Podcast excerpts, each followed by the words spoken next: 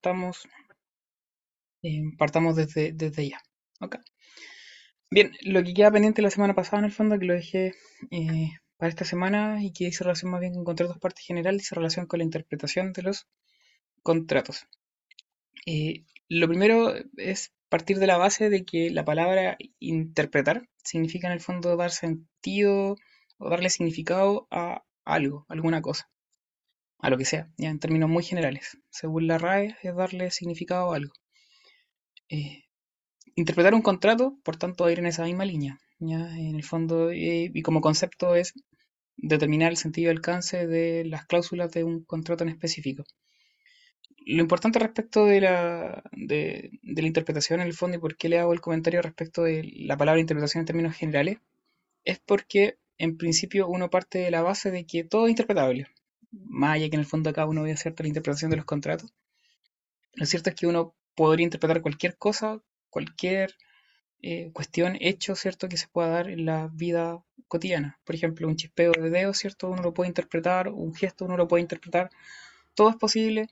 Eh, interpretarlo, ¿cierto?, conforme a la vida misma, ¿cierto?, el lenguaje, hecho, eh, que se crea, parte de esa base, ¿cierto?, de una serie de signos o letras, como quieren llamarlo, que en el fondo uno le da un significado para efectos de poder comunicarse. ahí mismo en el fondo surge todo lo que es la interpretación. Eh, por lo mismo, eh, aquí como dos corrientes, es si en el fondo todo debe ser interpretable o solamente aquello que en el fondo causa cierta ambigüedad. Eh, uno parte en todo caso de la base de que como todo es interpretable, ¿cierto? Siempre deberíamos interpretar el contrato en plenitud, ¿ya? y respecto a un contrato en específico, todo implica, ¿cierto? Todo su contenido es posible determinarse en cuanto a su sentido y alcance. Todas las cláusulas del contrato, más allá que tengan discusión o no, implican, ¿cierto? Al momento de leerlo, una determinación del sentido y alcance de las mismas. Obviamente las que generan cierta discusión entre las partes pueden generar una problemática, ¿cierto? Que para todos los efectos eh, va a generar probablemente en algún tipo de juicio eventualmente. Ahora, en cuanto a la interpretación de la ley, eh, siguiendo el mismo concepto de la interpretación del contrato, consiste en determinar el sentido y alcance de las disposiciones legales. En la ley, ¿cierto? Uno lo que interpreta es la disposición legal, lo que está escrito. En el contrato uno lo que eh, interpreta, ¿cierto? Son las cláusulas del mismo. De este resultado la interpretación que uno hace, una vez que en el fondo nosotros determinamos el sentido y alcance de una cláusula, uno va a extraer, ¿cierto? Una regla, una norma del contrato. Lo mismo pasa en el caso de la interpretación de la ley yo determino el sentido y alcance de una disposición legal, ¿ya? de un precepto legal escrito, ¿cierto? Y luego de eso, al momento de darle sentido y alcance, voy a extraer la norma que contiene, dicha disposición legal. Por tanto, en el fondo lo que uno interpreta no es la norma como tal, ¿cierto? No es este, este ordenamiento de conducta en el fondo que hace el derecho, sino lo que uno va a interpretar es la letra, lo escrito, ¿ya? Eh, para efectos de extraer en el fondo la norma que en definitiva va a regir a las partes o bien eh, erga omnes en el caso de la ley, a las partes, ¿cierto?, en el, contrato en específico. Pues bien, hay dos sistemas de interpretación, dos grandes sistemas de interpretación que podemos distinguir, uno es el objetivo o realista y el otro es el subjetivo. El objetivo dice relación con que lo que debe investigar el intérprete, el operador jurídico, es eh, la declaración escrita que hicieron las partes o bien el legislador. Por otra parte, el sistema de interpretación subjetivo se basa en la autonomía de la voluntad, ¿cierto? Y considera que lo que se debe indagar no es tanto lo, no, es tanto lo que está escrito, sino que más bien la voluntad real de las partes que está detrás de lo que se escribió. ¿ya? Eh, el sistema objetivo es el que rige en materia de ley, el sistema subjetivo de interpretación es el que rige en los contratos y también en los testamentos. Obviamente los contratos rigen el sistema subjetivo porque nace cierta la autonomía de la voluntad y la autonomía de la voluntad es uno de los grandes principios de la contratación. Luego, en cuanto a las reglas interpretativas en el Código Civil, bueno, las del contrato las podemos sacar del artículo 1560 al 1566, las del testamento, que también se rigen por el sistema subjetivo según lo que se señaló, es artículo 1069 y la regla de interpretación de la ley emanan de los artículos 19 al 24. Eh, respecto de las reglas para interpretación del contrato, que en el fondo las que vamos a ver acá, ¿cierto? Dijimos que rige el sistema subjetivo, es decir, lo que prima es la voluntad real de las partes al momento de contratar más que la declaración en sí misma que eh, llegaron ¿cierto? A, a, escriturar. Rigen ciertos principios en estos casos, que es uno de ellos que prima la voluntad real. En segundo lugar, prima eh, el efecto del contrato. La idea es que en el fondo si hay alguna cláusula, por ejemplo, tiene diversas interpretaciones, la idea es que en el fondo nos quedemos con aquella que produzca algún efecto por sobre la que no produzca algún efecto. En tercer lugar, tenemos que los contratos ciertos se ejecutan de buena fe, por lo tanto, en cuanto a su interpretación, las partes deben actuar de esta forma. Y por último, eh, se da una lógica de protección del deudor, lo vamos a ver después en una de las cláusulas eh, subsidiarias, uno de los criterios subsidiarios de interpretación. Eh, tratan de armarse un paralelo entre la interpretación de la ley y el contrato. Y lo importante acá, en cuanto a los efectos de la interpretación de la ley, es, erga omnes, en el fondo aplica a todas las personas, en cambio los contratos relativos entre las partes solamente que concurrieron a la formación del mismo. En cuanto eh, a la interpretación que se haga de la ley, esta permanece en el tiempo. Hay distintas formas de interpretar la ley también ahí, no aparecen en el, en el paralelo que aparece en la pantalla, pero hay distintas formas de interpretar la ley. La más, no sé, la más propia es la interpretación auténtica que hace el mismo legislador, aquel que dicta cierto la ley, a través de leyes interpretativas de la ley pueden haber leyes interpretativas cuando una ley en el fondo no fue lo suficientemente clara. Y emanan ambas, ¿cierto?, del Congreso, del, del legislador. No obstante, también pueden haber otras eh, interpretaciones que hagan otros entes, como por ejemplo en el caso de laboral, ¿cierto? La Dirección del Trabajo hace interpretaciones de la legislación laboral. En materia de, personas de derecho público, la Contraloría también hace interpretaciones respecto de las leyes que rigen a, a dichos entes.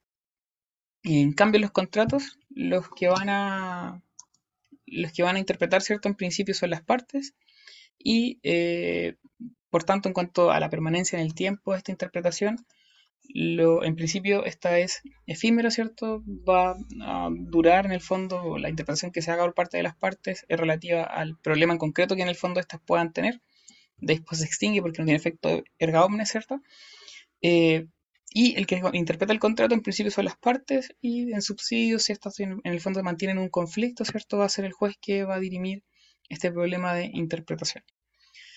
Em, ¿Qué más? ¿Qué más? ¿Qué más? En cuanto a las normas que rigen, ¿cierto? La interpretación de la ley, ya la nombramos del artículo 19 al 24 del contrato del 1560 al 1566. La norma rectora, en el caso de la ley, está en el artículo 19, ¿cierto? Que consagra el elemento gramatical como el esencial en la interpretación de la ley y en el contrato, la norma rectora, y que en el fondo establece este sistema subjetivo de interpretación, es el artículo 1560 del Código Civil, ¿cierto?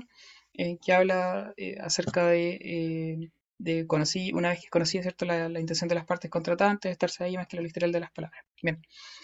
Luego, em, tenemos también, y aquí esto sí es relevante en cuanto al tipo de interpretación, cuando se interpreta la ley, esto se trata de una cuestión de derecho, cuando se interpreta el contrato, es una cuestión de hecho. ¿A qué nos referimos con esto?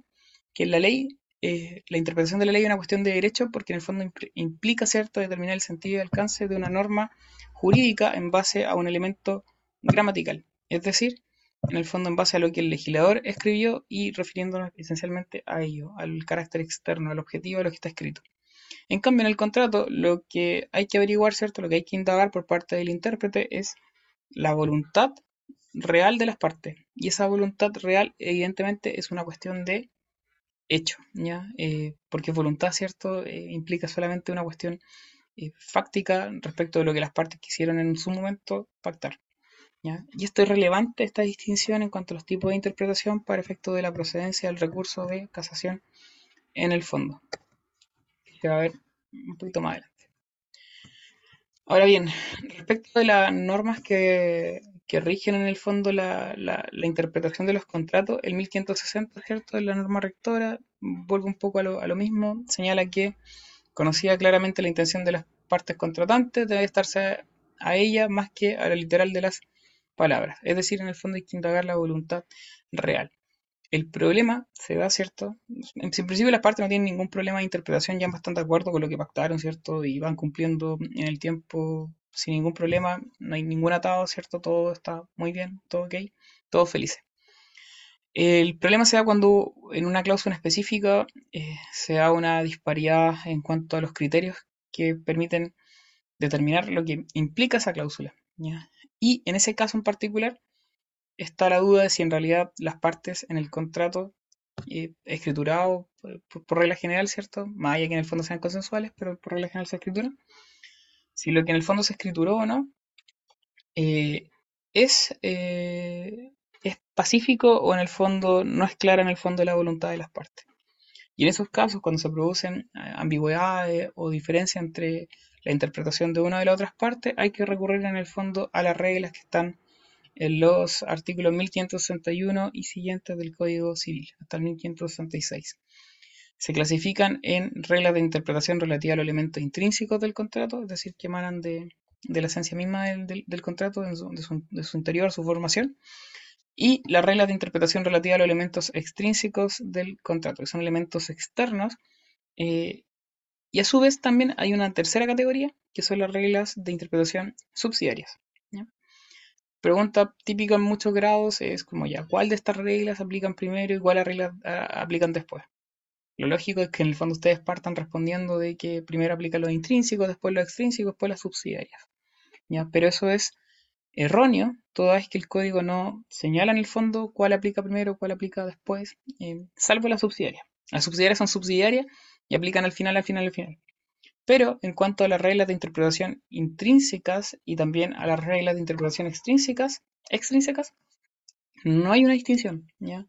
Por tanto, se pueden utilizar por parte del intérprete a su gusto, según le acomode, ¿ya? No es que las intrínsecas apliquen primero y después para las extrínsecas, no, ya hay libertad para el juez para que use una u otras. Simplemente se sistematizan de esta forma, entre elementos intrínsecos y elementos extrínsecos. En cuanto a las eh, intrínsecas, tenemos la, regla de interpretación de la autoridad de las cláusulas. Está en el artículo 1562 del Código Civil y en el fondo expresa que en caso que tenga una cláusula que pueda ser susceptible de dos o más interpretaciones en el fondo, debo preferir aquella que aquella interpretación que produzca algún efecto útil por sobre aquella que en el fondo, aquella interpretación que no produzca ningún efecto útil, ¿ya? porque pueda ser reiterativa en el fondo, qué sé yo. En segundo lugar, tenemos la regla del sentido natural, que está en el 1563 del Código Civil, ¿cierto? Eh, y que señala que en el fondo, en caso de no, de no haber voluntad en contrario, tiene que estarse la interpretación, insisto, la interpretación eh, que mejor cuadre con la naturaleza misma del contrato. Y en tercer lugar tenemos la, cláusula de la armonía de, de, las cláusulas, la regla, perdón, de la armonía de las cláusulas, que está en el 1564, inciso primero, que eh, lo que señala, ¿cierto?, es que el contrato es un todo armónico y por tanto cuando yo quiero interpretar una cláusula en específica, igual tengo que recurrir, ¿cierto?, a las otras cláusulas con tal de que eh, sea un todo armónico el, contrato en sí mismo y la interpretación que yo haga no sea contraria en el fondo a, otra, a otras cláusulas. Luego tenemos los elementos extrínsecos, que en el fondo nos permite recurrir a elementos externos del contrato. Eh, la primera es la regla de la aplicación restringida del, texto contractual, que está en el 1561, que señala que, por generales que sean los términos de un contrato, solo se aplicarán a la materia sobre el que se ha contratado. no hay mucho que explicar ahí. La otra es la regla de la natural extensión de la declaración, que en el fondo es, explica en el 1565 del Código Civil que si en un contrato se, este, se establece en el fondo, se estipula algún tipo de eh, de obligación, algún, algún caso en específico, ¿ya? Eh, no se limita a esto el contrato, sino que va a quedar como para meros efectos eh, ejemplificadores.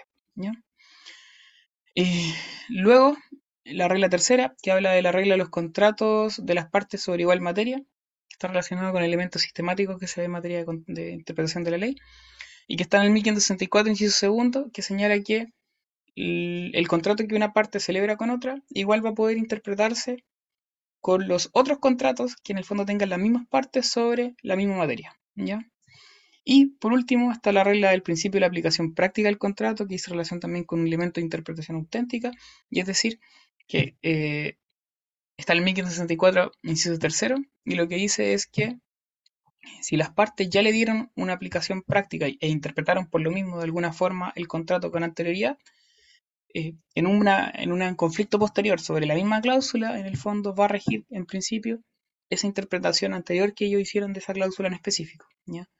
Con tal de que en el tiempo, ¿cierto?, la situación se, se permanezca estable y no porque un día interpretamos la cláusula A de tal forma, pasen dos meses y después una de las partes diga, no, sabes que en realidad yo creo que la interpretación debiese ser de esta otra forma. Como ya, pero si lo interpretaste de una forma, respétala en el fondo la interpretación que hicimos durante un tiempo eh, prolongado. Eso en cuanto a las reglas intrínsecas e extrínsecas y extrínsecas. Luego tenemos las reglas subsidiarias de interpretación contractual. La primera es la regla de las cláusulas usuales, que está en el 1563, inciso segundo, que señala que las cláusulas de uso común se, presumen, aunque no se expresen, eso relativo al contrato en específico.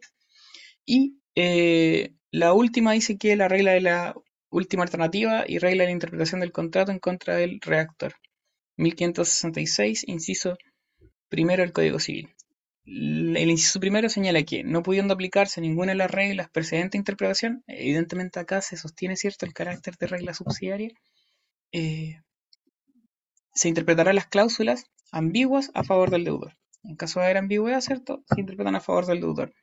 Pero las cláusulas ambiguas que hayan sido extendidas o dictadas por una de las partes ya se van a interpretar en contra de aquel que las redactó. Entonces, la lógica es, ya, no pudimos aplicar ninguna de las reglas anteriores, ninguna de las reglas anteriores nos conduce en el fondo a una respuesta coherente, bueno, vamos a la regla subsidiaria. Y, en principio, eh, aquel que redactó las cláusulas ya se va a interpretar en su contra, si es que una de las partes las redactó, pero eh, si se entiende que ninguna no es imputable a ninguna de ellas en el fondo la redacción de la cláusula en específico, bueno, se van a interpretar entonces a favor del deudor. Otra cuestión importante eh, dice relación con la norma jurídica de las normas de interpretación que están en el 1560 al 1566, em, toda vez que eh, dependiendo de cómo uno las, las o sea, cómo uno las considere en el fondo, va a ser procedente o no también el recurso de casación en el fondo.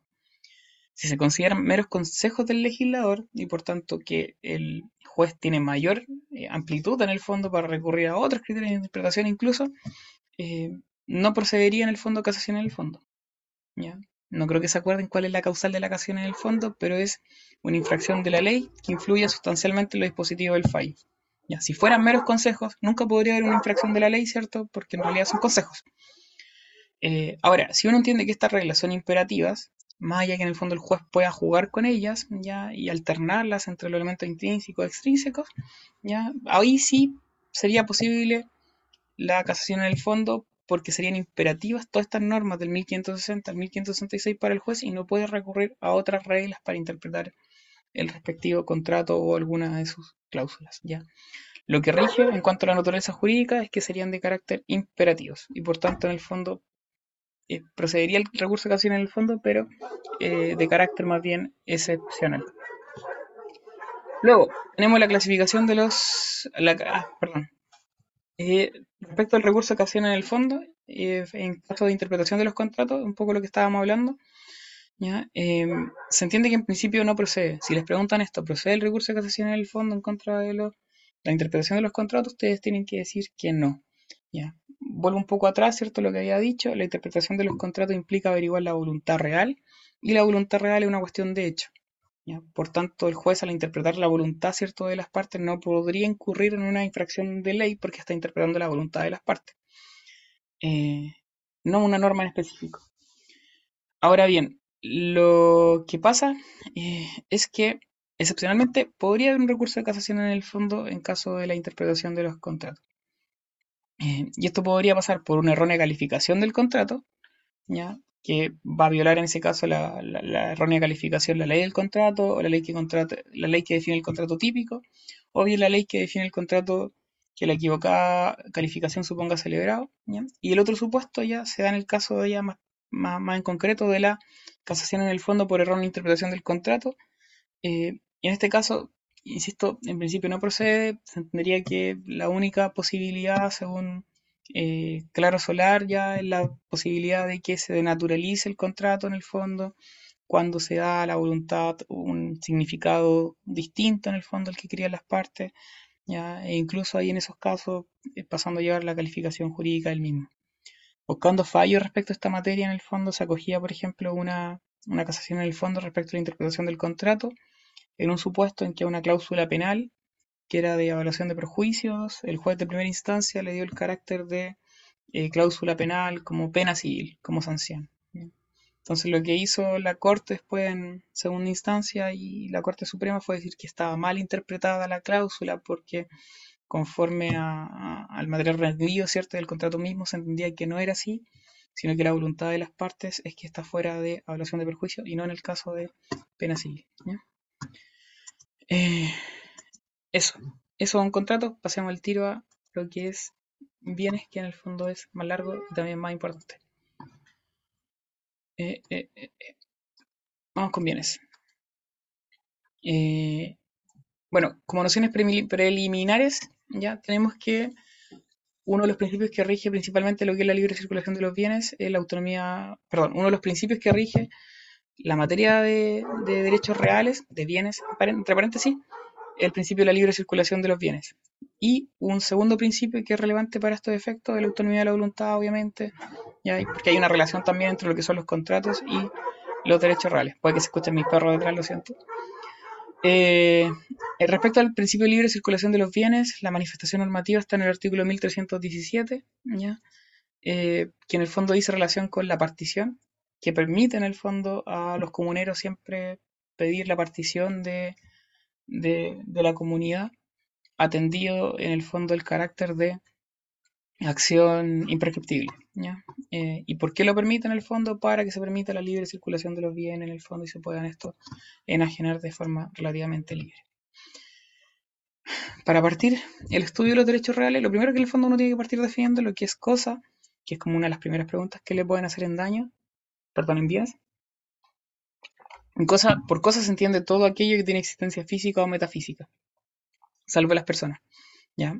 Ya, de partida destacar dos, con, dos partecitas de este concepto. Lo primero es que todo aquello que tiene existencia tanto física como metafísica, ¿ya? Eh, lo físico, ¿cierto? Es lo que en el fondo tiene una existencia real y es susceptible a, al, sentir, ¿cierto? de las personas, ¿ya? Y, a los sentidos de las personas en el fondo. Y cuando hablamos de existencia metafísica nos referimos a una cosa incorporal, ¿cierto? Que en el fondo eh, no es susceptible en el fondo de ser, eh, de ser concebida por los sentidos de las personas. ¿ya? Se excluye entre el concepto de cosa las personas, porque las, cosas, las personas no son cosas, ¿cierto? Y no pueden ser susceptibles de, eh, de, no pueden ser objetos del, del, derecho. ¿ya? Las personas son sujetos del derecho, no son objetos del derecho, son como eh, contrarios. Otro concepto distinto, el de bien, que son aquellas cosas que pueden otorgar, una utilidad al hombre, utilidad eh, por sobre todo económica, y que son susceptibles de apropiación privada. Típica pregunta del grado también es cuál es la relación entre las cosas y los bienes. Ya hay una relación de género-especie, ¿cierto? La cosa del género, el bien es la especie. Y eh, en base al concepto que vimos, ¿cierto? Que la cosa es todo aquello que tiene existencia física o metafísica, uno puede distinguir entre lo que es la cosa corporal, que son los que tienen existencia física, ¿cierto? Y como dije, tienen un ser real y pueden ser percibidos por los sentidos. Y por otro lado están las cosas incorporales, que son, el código habla de meros derechos. Eh, ahora, si uno los define como contrario sensu, puede decir que son aquellos que no tienen un ser real y que no pueden ser percibidos por los sentidos. Cuando hablamos de meros derechos, nos referimos tanto a los derechos reales como a los derechos personales. Los derechos personales, ya los vimos en obligaciones, ¿cierto? Los derechos personales son eh, son, son, son, son eh, aquellos que en el, fondo se pueden ejercer contra ciertas personas, ¿cierto? Se tienen en contra de ciertas personas que por un hecho suyo, por la sola disposición de la ley, han contraído las obligaciones correlativas. 578 del Código Civil. Y los derechos reales son los que se tienen sobre una cosa determinada, ¿cierto? Eh, son, los que se tienen, perdón, sobre una cosa. Una cosa, cosa. Ah, escuché el rebote. Son los que se tienen sobre una cosa eh, sin respecto a persona determinada. bien, lo importante es que en el fondo sepan distinguir, al menos en principio, lo que es la cosa del bien, los criterios de distinción entre la relación de género-especie es el valor económico, ¿cierto?, que aporta el bien, la posibilidad de transferir el bien, la posibilidad de apropiación del bien también, que son particulares de ellos. Eh, pero como insisto, son una relación de género-especie, es decir, todo bien es también una cosa. Eh, la principal clasificación aparte de, las cosas corporales e incorporales, dentro de las cuales encontramos los derechos, ¿cierto? Reales los derechos personales.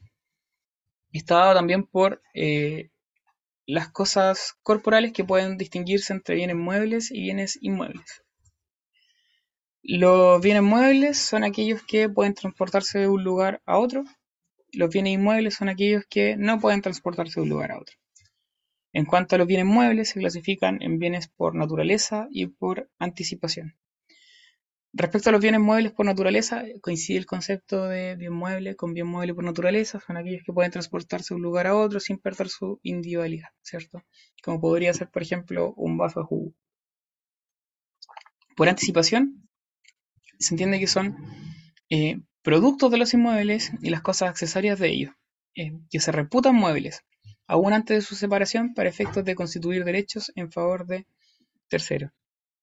Acá lo importante es que cuando les toque definir lo que son cosas corporales, muebles, por anticipación, ustedes partan señalando que son en realidad bienes inmuebles, pero son inmuebles ya, eh, que se reputan muebles, aún antes de la separación del inmueble principal para efectos de constituir derecho en favor de terceros. Ejemplo, son los frutos y productos. Por ejemplo, una manzana, ¿cierto? La manzana mientras está en el árbol es un inmueble, si uno lo quiere ver así, porque en el fondo está adherido a la tierra, está adherido al árbol, ¿cierto? Y el árbol está adherido al suelo. Eh, pero se le considera un bien mueble por anticipación a esa manzana que aún está, ¿cierto?, en el manzano, eh, aún antes en el fondo de la separación, para efectos de constituir derecho en favor de terceros, por ejemplo, para efectos de vender esa manzana que está, ¿cierto?, adherida al manzano. Respecto a los bienes inmuebles, la distinción o la clasificación es tripartita. Tenemos los bienes inmuebles por naturaleza, que son aquellos que no pueden transportarse de un lugar a otro. Tenemos los por adherencia, que son aquellos que se encuentran permanentemente adheridos al inmueble y no pueden separarse sin detrimento del inmueble, como podría ser cierto una casa eh, o un árbol también. Y tenemos los bienes muebles por destinación. Acá también se trata de bienes muebles, no son inmuebles como tal, sino que son muebles que se reputan inmuebles, se consideran inmuebles, ¿cierto? Por estar destinados permanentemente por su dueño al uso, cultivo y beneficio del inmueble, sin embargo, pueden separarse sin detrimento. Piensen, por ejemplo, en los campos, ¿cierto? Es como el típico ejemplo, la finca, eh, todos los materiales en el fondo que sirven para el trabajo, ¿cierto? De la tierra, como podría ser, no sé, una pala, un rastrillo, o no sé, los sistemas de riego, ¿cierto?, de, un, de, predio agrícola.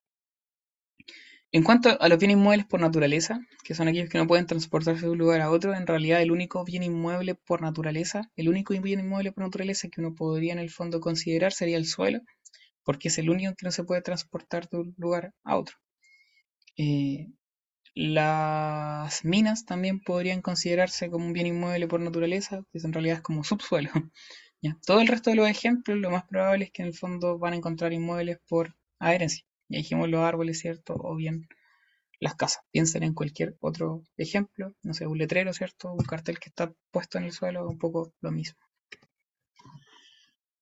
Bien. Em, y una importancia, hay varias importancias en cuanto a la distinción entre muebles e inmuebles, que también es muy preguntable para efectos del los grados. También es importante distinguir, ¿cierto?, lo que son los derechos reales de los derechos personales.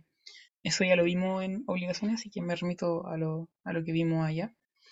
Em, respecto a la distinción entre muebles e inmuebles, les recomiendo ordenarlos como por modo de adquirir. Los distintos modos de adquirir, que son eh, cinco, eh, tienen diferencia en cuanto a los bienes muebles y los inmuebles. Entonces, lo más probable es que si les preguntan la distinción entre los muebles y los inmuebles, no se acuerden per se, pero si los quieren ordenar, eh, lo ordenan así, pues, según por modo de adquirir. Por ejemplo, el primer modo de adquirir, eh, no sé, ocupación, ¿ya? Solamente procede los, en los muebles perdón, y no procede los bienes inmuebles. Y tienen una distinción entre uno y otro. En cuanto a la accesión, que es un segundo modo de adquirir. En la accesión, en el fondo, esta se clasifica, la propiamente tal, entre accesión de mueble a mueble, de mueble a inmueble y de inmueble a inmueble. Hay otra diferencia, ¿cierto? Cada uno es, distinto. Se, clasifica en base al tipo de bien que en el fondo eh, constituye, ¿cierto?, la base para la accesión. Eh, tercero, la prescripción ya adquisitiva como tercer modo de adquirir. Ahí tenemos que la ordinaria en el caso de los muebles son dos años y los inmuebles van a ser cinco años. También, cierto, importante por efecto de la prescripción la, la distinción entre mueble e inmueble. Cuarto, la tradición. ¿ya? Eh, también es importante la distinción entre mueble e inmueble por las formas de hacer la tradición. En el caso de los muebles, se va a regir por el 684 del Código Civil y en el caso de los inmuebles por el 686. Y eh, hay otras cuestiones más. aquí el otro modo de adquirir, que es el quinto, que es la asociación por causa de muerte, no es relevante para acá la distinción porque en el fondo, en el caso de la asociación por causa de muerte, eh, lo que se adquiere es cierto un derecho real, que es eh, la herencia, y eso es una universalidad jurídica, no es mueble ni tampoco inmueble. Pero hay otras distinciones también que son relevantes, además de las que ya dijimos relativas a los modos de adquirir, que son, por ejemplo, que en la venta, ¿cierto? De una cosa mueble, esta va a ser consensual, y en la venta de bienes inmuebles va a ser por escritura pública. En general, los actos jurídicos que recaen esencialmente sobre bienes inmuebles ya van a ser solemnes, ¿vale? En la compraventa de un inmueble, solemne. La hipoteca, ¿cierto? Que solamente, que un contrato de garantía que solamente recae sobre inmuebles también es solemne y la solemnidad va a ser la escritura pública. Hay otras diferencias más, pero ahí se las aprenden ustedes. sigamos con la, clasificación de las cosas. Eh, otra clasificación, que es como súper banal en verdad y sencilla, dice relación con las cosas principales y accesorias. Las principales pueden subsistir de manera independiente, las accesorias en el fondo no, ¿cierto? Su existencia está subordinada a una cosa principal. Em, acá lo importante es que eh, lo accesorio sigue la suerte de lo principal, que es un aforismo muy relevante para efectos de lo que es la accesión como modo de adquirir. En tercer lugar, como otra clasificación distinta, no las vamos a ver todas porque son caletas, van a encontrar como 15 en los manuales, no sé, de Peña y Lillo, pero en el fondo hay algunas que son irrelevantes para efectos del grado, a mi modo de ver. En tercer lugar tenemos la clasificación entre cosas divisibles e indivisibles. Las divisibles son aquellas que se pueden separar sin perder su individualidad, ya sea física o individualmente. Las indivisibles son aquellas que por ley no pueden dividirse, como por ejemplo las servidumbres de tránsito. La hipoteca también, que está en el 1526 del Código Civil como una como la acción hipotecaria, ¿cierto? La acción prendaria son indivisibles. Luego tenemos las cosas consumibles y no consumibles. Em, la cosa consumible es aquella que, en la cual su uso la va a destruir, no pudiendo entregarse en mera tenencia, como por ejemplo la comida. La comida, ¿cierto? En el fondo es consumible, yo, por su uso natural, ¿cierto? La cosa se destruye. Acá lo importante es que se metan en la cabeza, en la diapo, pero lo que importa es el uso natural de la misma.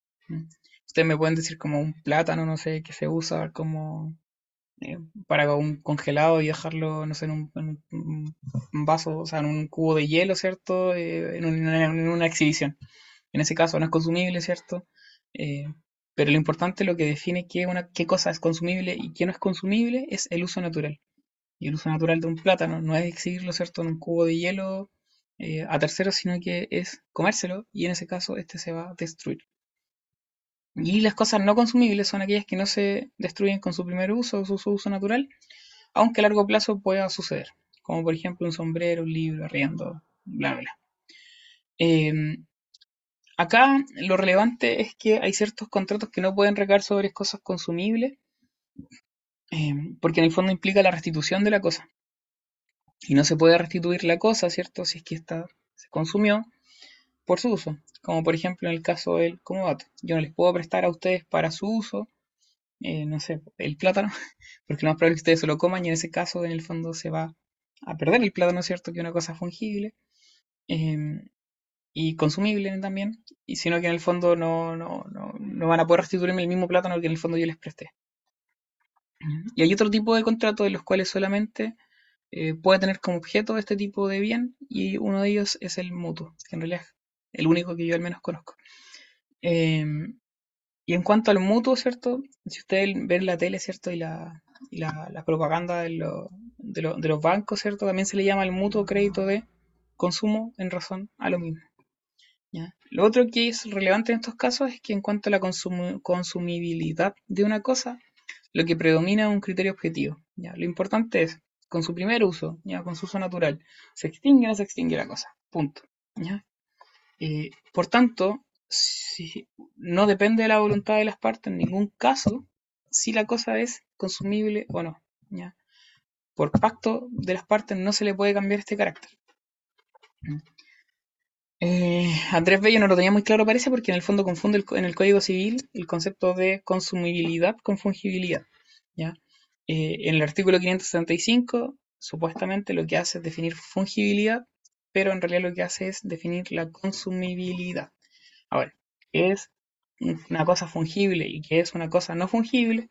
Las cosas fungibles Insisto, el código dice que define lo que es fungible, una cosa fungible, pero no define lo que es una cosa fungible, sino que habla de lo que es una cosa consumible. La cosa fungible en realidad es eh, aquella que puede ser reemplazada por otra equivalente. Ya en el fondo, eh, eh, en, cuanto al pago de la misma, ya esta es equivalente. tiene otras que en el fondo pueden ser equivalentes. El típico ejemplo de cosa fungible es el dinero.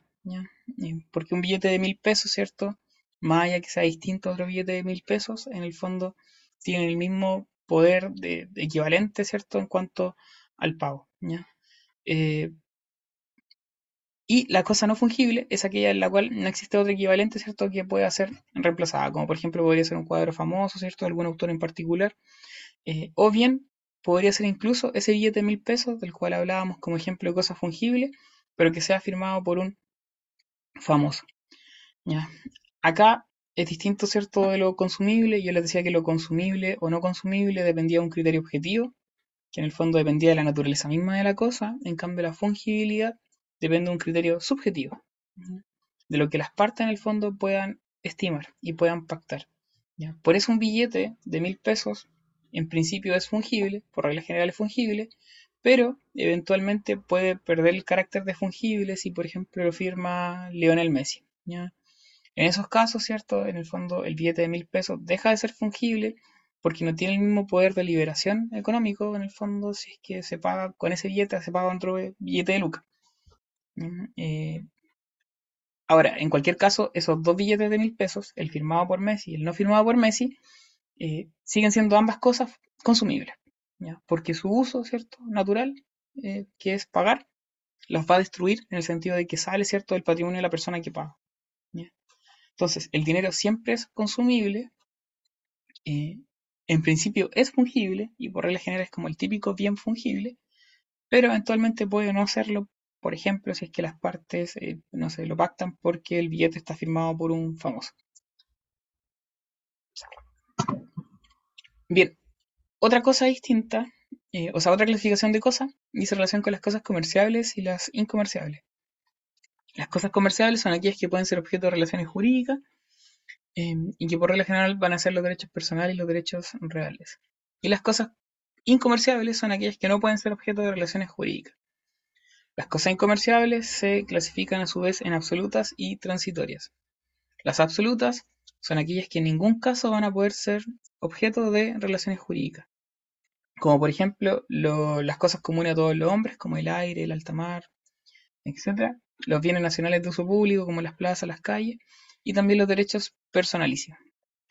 Distinta es la incomerciabilidad eh, relativa o transitoria, que dice relación más bien con las cosas embargadas por decreto judicial, ¿cierto? Y las cosas declaradas como bienes litigiosos.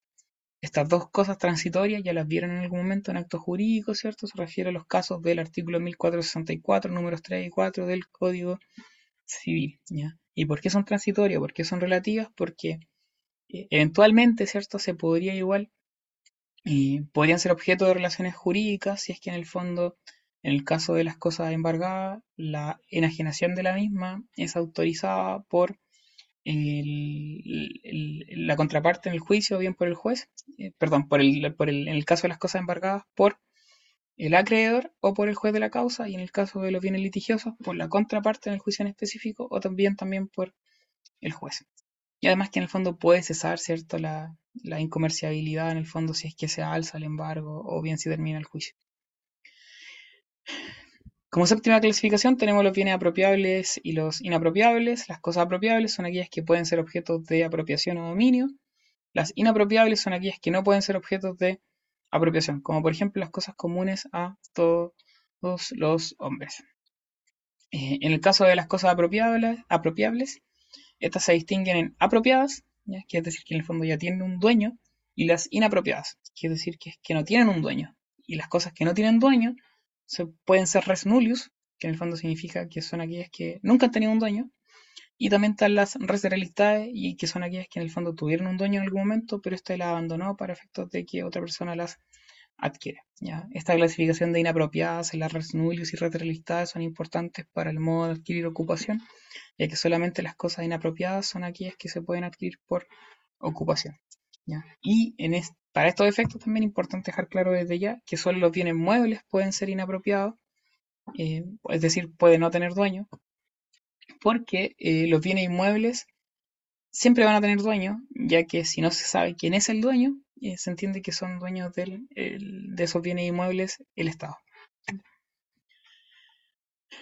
Otro, tenemos como clasificación de también las cosas singulares y las cosas universales. Las cosas singulares son aquellas que constituyen una unidad natural, ya sea, una unidad que sea ya sea natural o también artificial. Y las cosas universales son aquellas agrupaciones de bienes singulares, es decir, muchas cosas eh, singulares, que no tienen una conexión física, eh, pero están relacionadas a través de un determinado vínculo. Y ese vínculo puede ser tanto de hecho o bien de derecho. Cuando es un vínculo de derecho, es una universalidad de derecho. Cuando es un vínculo de hecho, es una universalidad de hecho. Eh, la diferencia entre las universalidades de hecho y de derecho es relevante, toda vez que las universalidades de hecho solamente tienen un activo, es decir, un montón de cosas que en el fondo se mantienen unidas por eh, la voluntad en el fondo del propietario o de un tercero en cuyo favor se constituye esta universalidad de hecho. En cambio, las de derecho constituyen un verdadero, eh, en el fondo contienen un activo y un pasivo, como por ejemplo podría ser la herencia o el patrimonio, y en el fondo la unidad entre las cosas que lo componen está dado ya no por un particular, por el propietario, un tercero, sino que está dado específicamente por la ley. Eh, y en cuanto a la utilidad de las universalidades de hecho, es que permite la realización de actos jurídicos referidos a un conjunto de objetos. En cambio, en las de derecho, ¿cierto? Eh, lo que permite, ¿cierto?, es crear una institución distinta a cada bien individual con derechos y obligaciones propias. El típico ejemplo de universalidad de derecho es el patrimonio. Distintos son las universalidades de hecho, donde se pueden encontrar, no sé, el típico ejemplo son los bosques. Los bosques, ¿cierto?, son un conjunto de activos, no un conjunto de árboles. Eh, que no tienen un pasivo, no tienen deudas, son árboles nomás, que tienen un valor económico y que se pueden vender como bosques, ¿cierto? Como universalidad de hecho, incluso. No se venden como árboles en particular, sino que se venden como un conjunto de, eh, de, bienes, ¿ya? con universalidad de hecho. Aparte del bosque, está la, biblioteca, ¿cierto? Que tiene un montón de libros que en el fondo puedo vender, entre otros. Eso en cuanto a la clasificación de las cosas, eh, que en el fondo son las principales de las que hablé. Eh, las otras categorías que pueden encontrar, insisto, son como 15 si revisan a Peñalillo. Ah, para mí, al menos, para todo el efecto, no son relevantes, a menos depende del esto que eventualmente las comisión en particular y ver ahí a dónde en el fondo los puede llevar el profe, pero en principio no son relevantes. Hablé demasiado, no sé si alguien tiene alguna duda, si no, va a seguir.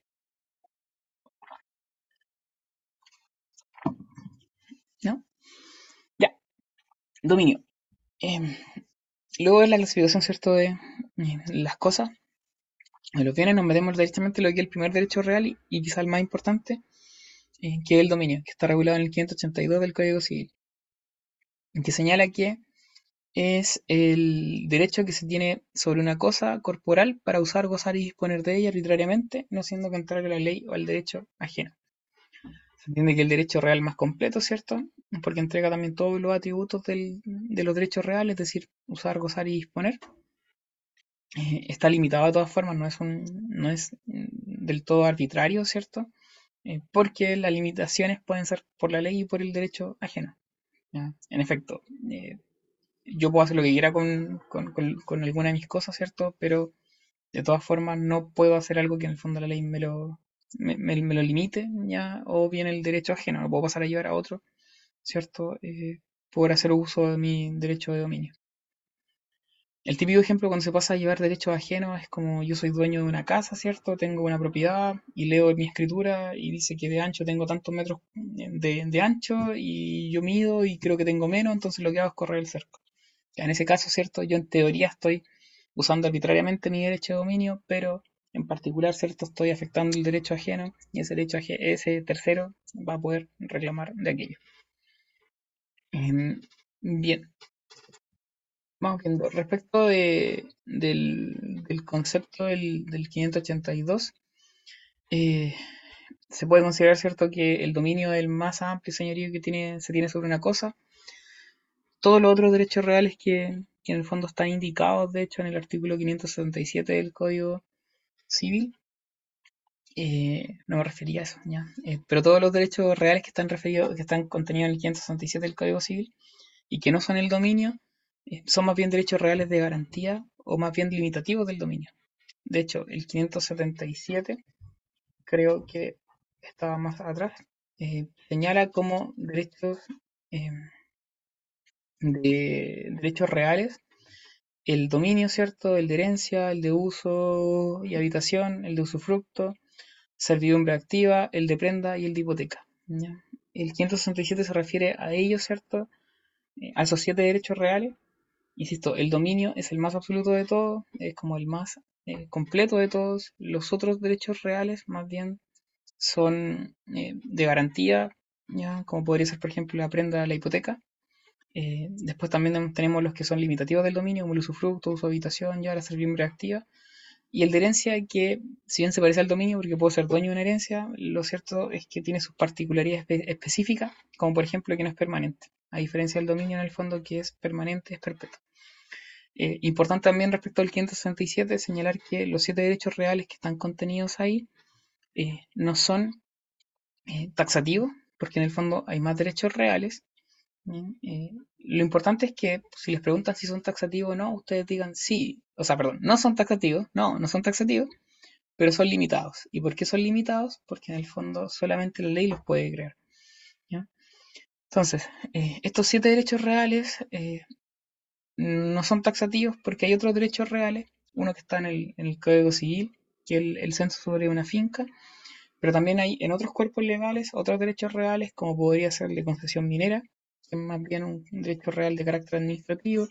Por ahí también el derecho real eh, de aprovechamiento de agua, que también está consagrado en el, en el código de agua en ese caso, y que también es más bien de carácter administrativo porque se suele crear, o se puede crear más bien por la DGA, que un ente estatal. Ya, ahora, eh, el dominio está regulado tanto a nivel constitucional como a nivel legal y también a nivel reglamentario. Para efectos del examen de grado, lo importante en el fondo es que manejen eh, la regulación al menos a nivel legal. A nivel constitucional tienen que echarle un vistazo a lo que es el 19 número 24. No quiere decir que se aprendan de memoria el artículo, evidentemente, porque el 19 número 24, ¿cierto?, de la Constitución es más largo que la cresta, entonces como que no da las, el cerebro para aprenderse tanto de memoria.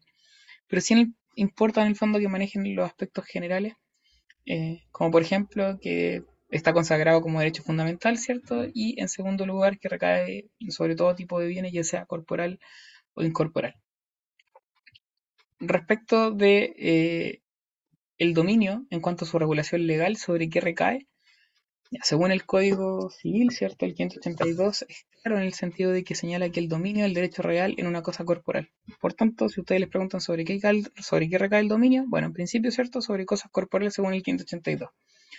No obstante, el 583 se refiere que también sobre las cosas incorporales hay una especie de derecho de dominio. Eso ha generado todo un debate respecto de, eh, de bueno, eh, hay o no hay dominio sobre las cosas incorporales. ¿ya?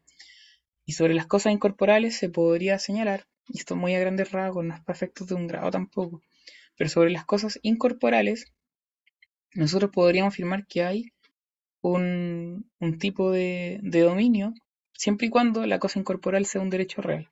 Yo puedo ser dueño de un derecho real de. Yo puedo ser dueño de un derecho real de uso y habitación. Yo puedo ser dueño de un derecho real de herencia. Eh, pero eh, respecto del de dominio sobre, cosas incorporales que sean derechos personales, es donde se genera más bien la discusión. Porque yo puedo ser dueño del título en el fondo que contiene el crédito del derecho personal, pero es difícil configurar la relación de dominio sobre el derecho personal en específico. Porque implicaría mezclar lo que es la teoría de las obligaciones de los derechos personales con también la teoría de los bienes o derechos reales. Por eso en principio solamente habría dominio sobre derechos reales, porque estamos hablando de lo mismo, ya de derechos reales como tal. El dominio de un derecho real yo puedo tenerlo sobre otro derecho real. Eh, no así, como ya dije, reiterativamente sobre los derechos personales. Bien, el dominio tiene ciertas características que es muy preguntable esto en el grado, ¿cierto? Que es absoluto, exclusivo, excluyente también y perpetuo. Eh, absoluto en el sentido de que permite ejercer todos los atributos de, de, los derechos reales en el fondo y que son el uso, goce y disposición de las cosas. La limitación está dada por la ley, el derecho ajeno y la naturaleza del bien y del derecho. En cuanto a la exclusividad, implica que eh, solamente hay un titular o titulares únicos. Eh, que sea exclusivo no implica, ¿cierto?, que se excluye la comunidad, al contrario. Eh, pero todos van a ser dueños, ¿cierto?, de la misma cosa, ¿ya? aun cuando algunos tengan, o sea, cuando tengan sus cuotas respectivas, pero son todos dueños de la misma cosa. y esto va a permitir restringir ciertas intromisiones de terceras personas. De hecho, cuando hablamos de restringir las intromisiones de terceras personas, se vuelve relevante el concepto de derecho real, que es cierto el que se tiene sobre una cosa sin respecto a determinada persona. cuando uno habla del derecho real, lo que se genera es una relación jurídica ya no entre tres elementos. Antes, cuando estudiamos los derechos personales, nosotros decíamos que los derechos personales generaban una relación entre deudor, acreedor, ¿cierto? Y el objeto que era la prestación. Cuando hablamos de derecho real, ya la relación jurídica cambia en el fondo porque no hay acreedores, no hay deudores, lo que hay simplemente es en el derecho real un titular del mismo y la cosa en específico sobre la cual recae ese derecho real. ¿ya? No hay deudor, no hay acreedor, simplemente hay un titular y la cosa. ¿ya? Tampoco hablamos de prestación porque acá en este caso estamos hablando solamente de una cosa como objeto del derecho real. Eh, y en el uso de ese derecho, ¿cierto? El titular tiene la legítima creencia de que nadie va a molestar su facultad de uso y goce, ¿cierto?, de su derecho real. De ahí que se sostenga en el fondo la exclusividad y también en el sentido de que el dominio es excluyente, en el sentido de que los terceros no pueden inmiscuirse y deben respetar el derecho real que tiene eh, un individuo, un sujeto. Y por último es perpetuo, en el sentido de que subsiste eh, mientras dure la cosa. Con la extinción de la cosa, en el fondo el derecho real de dominio se extingue, obviamente. Hay excepciones en el caso de la propiedad fiduciaria, que la vamos a ver la próxima semana, en el caso de la propiedad intelectual también, que tiene ciertos plazos, y también la propiedad sobre los derechos de usufructo y las concesiones, porque están limitadas a plazo. Em, bien, respecto a los atributos del dominio, dijimos que era absoluto, ¿cierto? Esto más el hecho de que tenga todos los atributos, está el uso, goce y disposición. Em, ¿De qué hablamos de uso, goce y disposición? Cuando hablamos de uso nos referimos a la facultad de servirse de la cosa según su naturaleza. Y esto implica que la persona que es titular del dominio sobre una cosa en específico puede usarla según su destino natural y obvio.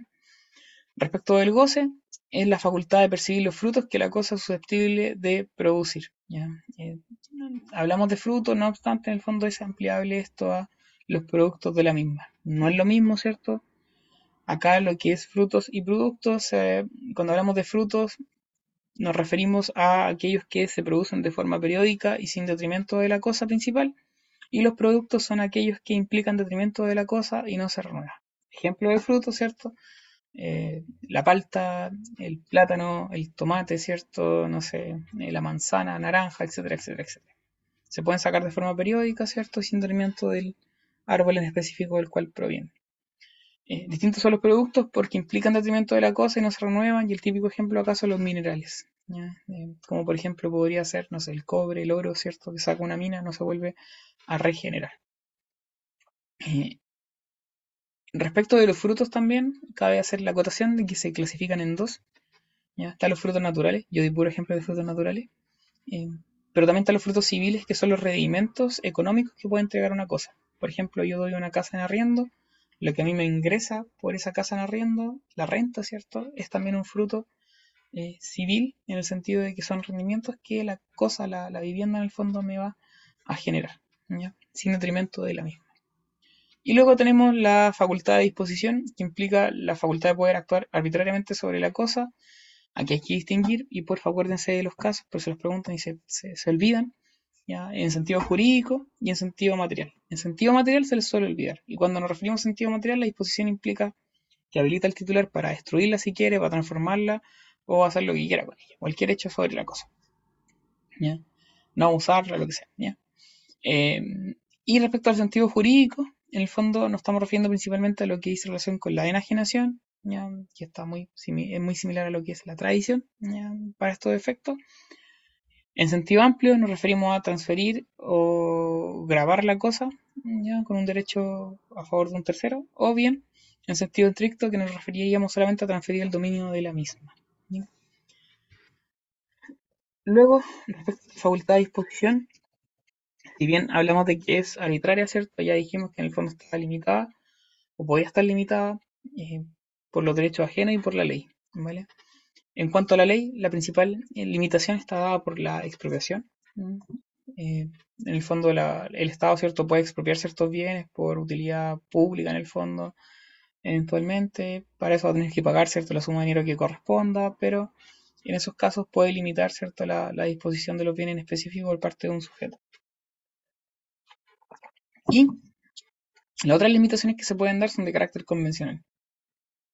Y acá están las cláusulas de no enajenar. Yo le vendo algo a la Vale, ¿cierto?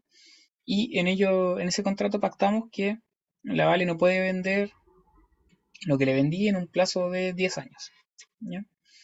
Em, no la puede enajenar, por tanto, ¿cierto? Porque la venta implica una enajenación.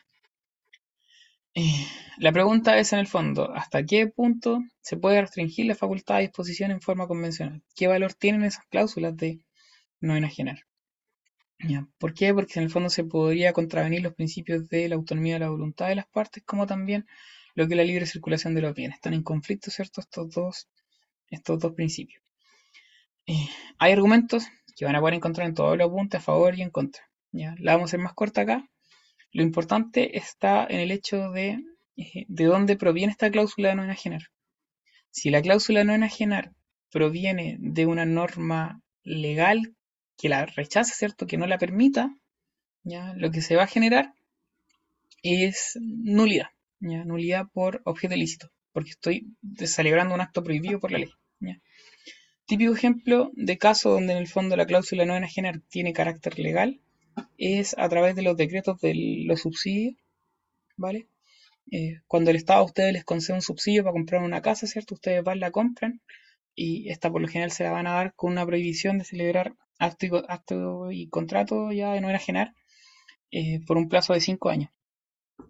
Y cuando les permiten a ustedes enajenar la cosa en un plazo de cinco años, si ustedes la venden, ¿cierto? A un tercero, lo que están haciendo es pasar a llevar una norma que es de carácter legal. Y en ese caso, en el fondo, esa segunda compraventa que ustedes van a hacer de la cosa, de la casa, que ustedes han comprado con, subsidio, va a adolecer de nulidad absoluta. ¿Por qué? Porque adolece objeto ilícito. ¿Por qué adolece objeto ilícito? Porque se trata de un contrato prohibido. 1466 del Código Civil. Eh, pero si la cláusula no no tiene un origen legal, sino que netamente lo mera autonomía de la voluntad de las partes. Yo, por ejemplo, le vendo este mouse a alguno de ustedes, al Ignacio, y le digo que no lo puede vender en un plazo de 5 años más, y él igual lo vende. En ese caso, como la prohibición, ya como esta cláusula no enajenar, no tiene un origen legal, sino que es meramente voluntario, se entiende que la cláusula vale. Y el único efecto ya va a ser que se va a considerar que incumplió una obligación de no hacer, lo que en el fondo yo le había prohibido hacer, ¿cierto? Era una obligación de no hacer, y él igual lo hizo. Y en ese caso, lo que podría proceder de mi parte en contra del Ignacio, que vendió esa cosa en específico, es demandarlo por indemnización de perjuicio. Es lo único que en el fondo me cabría. No habría nulidad de ningún tipo. Y otro efecto más que podría aplicar en estos casos en particular, cuando la cláusula de no enajenar, insisto, es netamente voluntaria y no tiene ningún tipo de fuente legal, es eventualmente la condición resolutoria tácita porque se habría incumplido cierto una obligación de no hacer que emanaba del contrato. Son como las dos soluciones que en el fondo hoy en día están vigentes, ¿ya? Pero no procedería nulidad, insisto, si es que se incumple esta cláusula de no enajenar, salvo que en el fondo se trate de una cláusula de no enajenar con fuente legal. ahí se aprenden ustedes después, ¿cierto? Los argumentos para entender si está permitido o no, pero se entiende que está permitido hoy en día. Em, hay ciertos límites también al derecho de dominio que están dados por el derecho ajeno, como podría ser el abuso del derecho. Un poco lo que les decía antes, yo tengo un campo, ¿cierto? Y mido el ancho del campo y creo que me faltan metros, voy en el fondo y corro mi cerco. ¿Estoy haciendo uso de mi derecho de dominio? Sí, pero estoy abusando del derecho, pues estoy pasando a llevar al, otra, a la otra parte en el fondo, al otro, al vecino, que ya tenía cierto cercado y todo el tema. Y corresponde que yo lo demande, ¿cierto? Para efectos de recuperar la porción de terreno que yo reclamo como afectado. Eh, también está el derecho de uso inocuo, el derecho de acceso forzoso coactivo y también el principio del mal menor. Como límite de derecho ajeno, el más importante acá es el abuso del derecho.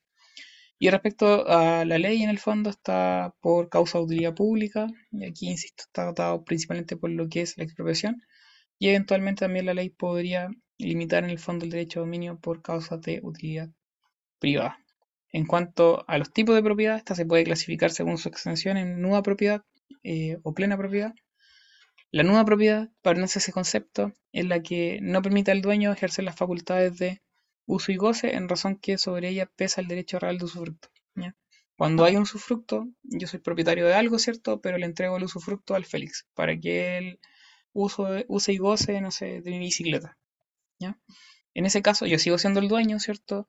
Eh, pero el Félix va a tener un, derecho de usufructo, un derecho real de usufructo cuando ya se concreta el derecho real de fruto, es decir, cuando se perfecciona en el fondo y el Félix usa mi bicicleta, ya se entiende que yo ya soy pleno propietario porque perdí el uso y goce, se lo entregué a él, ¿cierto? En el fondo yo voy a tomar el nombre o la denominación de nudo propietario. Y otra clasificación más es eh, la absoluta y la fiduciaria. Y ahí lo vamos a ver eso más adelante cuando veamos lo que es propiedad fiduciaria eh, como un derecho de dominio limitado por, eh, por un gravamen. En el caso, de, bueno, el dominio admite otra, otro tipo de clasificación según el número de sujetos activos. Ahí tenemos la propiedad individual o plural. Y también tenemos según las cosas objeto del derecho. Ahí tenemos la propiedad civil, también propiedad intelectual, minera, que son otras propiedades distintas. La copropiedad está dada, ¿cierto?, por eh, aquella propiedad que en el fondo implica varios titulares respecto de una misma cosa. Eh, hay que distinguir los conceptos de comunidad o propiedad sin perjuicio que en principio se verían como sinónimos. Eh, la doctrina hace distinción entre uno y otro. La comunidad es un tipo de cuasi contrato que se da cada vez que varias personas tienen sobre la misma cosa una totalidad, eh, tiene la totalidad de la misma. Y sobre cada una de las partes van a tener un derecho de igual naturaleza. Como por ejemplo podría ser la herencia, ¿cierto? Hay muchos herederos, son comuneros. También el usufructo, si hay muchos eh, usufructuarios, por ejemplo, eh, también son todos comuneros, ¿cierto?, de ese derecho oral de usufructo. Y eh, la copropiedad se puede definir como un derecho de dominio que dos o más personas tienen conjuntamente sobre la totalidad de una misma cosa y sobre cada una de sus partes individuales. Los conceptos son muy parecidos, de hecho se, se sostiene por parte de la doctrina que habría una relación de género-especie. La comunidad es el género y la propiedad es la especie. ¿Por qué la comunidad es el género? porque en el fondo es una especie, ¿cierto?, de, dominio sobre, eh, pues un dominio por muchas personas, donde muchas personas van a ser titulares, pero no limitado, ¿cierto?, a la propiedad de una cosa, sino que puede ser sobre cualquier derecho real. Por eso en el caso de la herencia se habla de comuneros más que copropietarios. Porque la herencia como tal, ¿cierto? No es propiedad, o sea, no es, no es lo mismo que dominio, un derecho real distinto, ahí habría comunidad, ¿cierto?, cuando hay varios herederos. La copropiedad, en cambio, es un poco lo mismo que la comunidad, se refiere a la titularidad de varias personas sobre una misma cosa, pero en específico acá sobre el derecho de dominio. Por ejemplo, yo voy en el fondo y con la Vale Moraga compro una casa. En ese caso seríamos copropietarios, ¿cierto? Porque ambos somos titulares de el mismo derecho de dominio sobre una cosa. Pero es distinto, insisto, si yo y la Dani Morales somos herederos de una persona. En ese caso, ambos somos titulares del mismo derecho real de herencia, pero no es la propiedad, ¿cierto? Es la herencia. Entonces, en ese caso estaríamos hablando de comuneros. Bien, hay otros criterios más de distinción. También, por otra parte, la doctrina entiende que la comunidad se va a llamar comunero, ¿cierto? O sea, tratar de una comunidad cuando en el fondo esta multiplicidad de titulares sea sobre una universalidad jurídica y en cambio solamente ser copropiedad cuando en el fondo sea una multiplicidad de titulares, pero sobre una cosa en específico. Respecto de la copropiedad, eh, se puede clasificar, ya no me voy a meter en eso. como características sí es importante señalar que los comuneros tienen el mismo derecho sobre la cosa común y por ende tienen análogas facultades, es decir, por más que yo tenga el 2% de la propiedad y no sé, eh, la María Jesús el 98%, ambos tenemos mismas facultades sobre la cosa. La copropiedad no es una persona jurídica, ¿cierto? A diferencia de lo que es la sociedad, carece por lo mismo de los atributos mismos de la, de la sociedad y eh, son de carácter declarativo. Respecto de eh, la regulación normativa, están reguladas como cuasi contrato. En el Código Civil, por lo mismo se estudian con mayor profundidad. Nosotros lo vemos en bienes, perdón, en daños, al final, eh, porque en daños vemos las otras fuentes de las obligaciones, ya vemos delitos, cuasi delitos civiles y también vemos lo que son cuasi contratos. Eh, respecto de la prescripción entre comuneros, eh, hay una cuestión que se discute ahí, prescripción adquisitiva. Por ejemplo, yo y la Dani somos, yo y la Vale compramos una casa, ¿cierto? Ya dijimos eso, ella compró el 50% de la casa, yo el 50% de la casa, ambos somos titulares, somos copropietarios, somos comuneros de la misma propiedad, eh, pero ella solamente usa la casa. Es posible que en el fondo ella después alegue la prescripción adquisitiva de la totalidad de los derechos de la comunidad sobre esa casa para así a mí sacarme de la propiedad. Ya, la mayoritaria, la doctrina y jurisprudencia mayoritaria en el fondo rechazan esta posición. Eh, quédense con eso, la doctrina minoritaria la acepta, ya, pero es bastante rechazado en materia jurisprudencial. Y por último, eh, tenemos que la comunidad puede terminar por la reunión de las cuotas de una sola, en una sola persona. Dijimos ya el ejemplo, la Vale y yo somos dueños de una casa, 50-50, yo voy en el fondo y le compro su 50%. En ese caso se termina, ¿cierto?, la comunidad. También en caso de destrucción fortuita de la cosa común y también por la división del haber común, y en ese caso la división del haber común está siguiendo las reglas de la partición de bienes. Respecto de la naturaleza jurídica de la copropiedad, tenemos dos doctrinas que buscan eh, explicar lo que es la comunidad o copropiedad. Tenemos la doctrina romana y tenemos la doctrina germana. La romana es la clásica que ustedes estudiaron en la U. Eh, la comunidad sería una modalidad del dominio solamente, sería un dominio con varios titulares. Eh, cada comunero acá tiene una cuota de, la cosa en específico, ya más allá que en el fondo tenga el dominio de la cosa en particular, tiene un dominio también sobre su cuota en particular. La cuota es abstracta, es más bien intelectual, ¿cierto? No se puede dividir físicamente, salvo en el fondo que haya una partición ahí, una tramitación distinta, pero mientras están en comunidad, la cuota es abstracta, la cuota de cada comunero. Eh, pero insisto, cada, o sea, cada uno de ellos también va a tener un derecho sobre la totalidad de la cosa. Más allá que yo tenga el 2% de la cosa, igual puedo usarla eh, como si tuviese el 100%, no hay problema en eso. Y eh, el límite en el fondo que tiene cada comunero para el uso de la cosa está dado por el derecho que tiene también el resto de los demás. Y por lo mismo se da derecho a veto al resto en caso de que uno de los comuneros quiera realizar un determinado acto, el resto puede vetarlo en el fondo en contrario. Respecto de la doctrina germana, que es como lo contrapuesto a la doctrina romana, también se le llama doctrina de la mano junta, tiene una visión más bien colectivista, la romana más bien individual, ¿cierto? No hay derecho por lo mismo sobre una cuota en la doctrina germana, porque es colectivista. Todos tienen eh, derecho sobre la cosa, eh, pero está limitado por los otros comuneros y la toma de decisiones es por mayoría. En Chile se sigue en principio la teoría romana, pero no a plenitud, porque eh, tiene ciertos alcances que dice en relación con la administración de la comunidad, de la cosa en comunidad. no está regulado esto, la administración de la comunidad, eh, tampoco se regula como lo que es el cuasi contrato de comunidad. Eh, por lo mismo, ante el silencio del Código Civil, lo que ha hecho la doctrina y la jurisprudencia es aplicar el artículo 2081, en el sentido de que se entendería que cada comunero tiene un mandato tácito recíproco para actuar en representación de los otros comuneros sobre la cosa. por lo mismo, todos podrían usar la misma cosa y tomar decisiones sobre ella, más allá del derecho a veto. Y eh, el 2305 del Código Civil y siguientes, que en el fondo regula eh, la administración de las sociedades colectivas, civiles colectivas. Se le aplican también esas reglas del 2305 del Código Civil.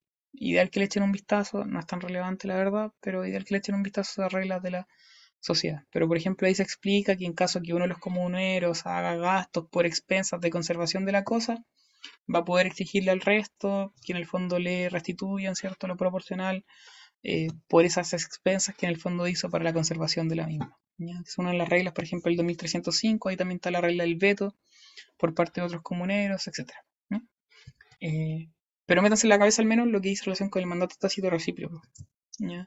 Eh, que es relevante. Se entiende que cada comunero en el fondo representa al resto para realizar actos en favor de la comunidad. Por lo mismo, si yo soy comunero con la Vale Moraga, por ejemplo, respecto de la casa, ah, y nosotros queremos echar, no sé, al arrendatario, ¿vale? Eh, o más bien un ocupa, supongamos que hay un ocupa en la casa, ¿ya? Eh, y tenemos que mandarlo de precario para sacarlo de la casa. En esos casos en particular, si bien somos comuneros con la Vale y podríamos demandar los dos juntos, ¿ya? con los dos como demandantes, también podría hacerlo uno u otro, ya por, o sea, no por separado, sino que podría hacerlo solamente yo, eh, en beneficio, ¿cierto? Y en representación de la Vale, como en virtud de este mandato tácito recíproco, eh, porque en el fondo estoy ayudando, ¿cierto?, a que la cosa que tenemos en comunidad se encuentre en mejor estado, ¿ya? Porque así van a ser de abandono en el fondo el, tipo que es común, o sea, que está haciendo de ocupa en ella misma. Lo último, en cuanto a la protección de la, de la propiedad, protección jurídica, tenemos la, a nivel constitucional la acción de protección, que está en el 19 número, o sea, eh, la acción de protección está en el artículo 21 del, de la Constitución, pero que protege el 19 número 24 que se refiere al derecho de propiedad. Y por otra parte, de manera legal, la propiedad se protege a nivel penal a, raíz de la legítima defensa y también de los delitos de la, contra la propiedad. Y a nivel de derecho privado, que es lo que nos importa acá, se protege a nivel de acción directa, que es lo que es la acción eh, reivindicatoria, ¿cierto? Que protege el dominio. Y también hay acciones indirectas que van a proteger el dominio, eh, que van a ser principalmente las acciones posesorias. La posesión no es lo mismo que el dominio, pero se entiende que el, dueño de, de, la cosa, ¿cierto?, puede hacer posesión de la misma y por tanto, en el fondo, las acciones posesorias que buscan proteger la posesión también se entiende protegen el dominio. Y por último, ciertas acciones personales que puedan emanar de ciertos contratos para efectos de protección de la cosa. ¿Ya? Voy a hacer una pausa, vuelvo a las 3.35 porque eh, medio set y también un poco de hambre. ¿ya? 3.35 sigo con el monólogo.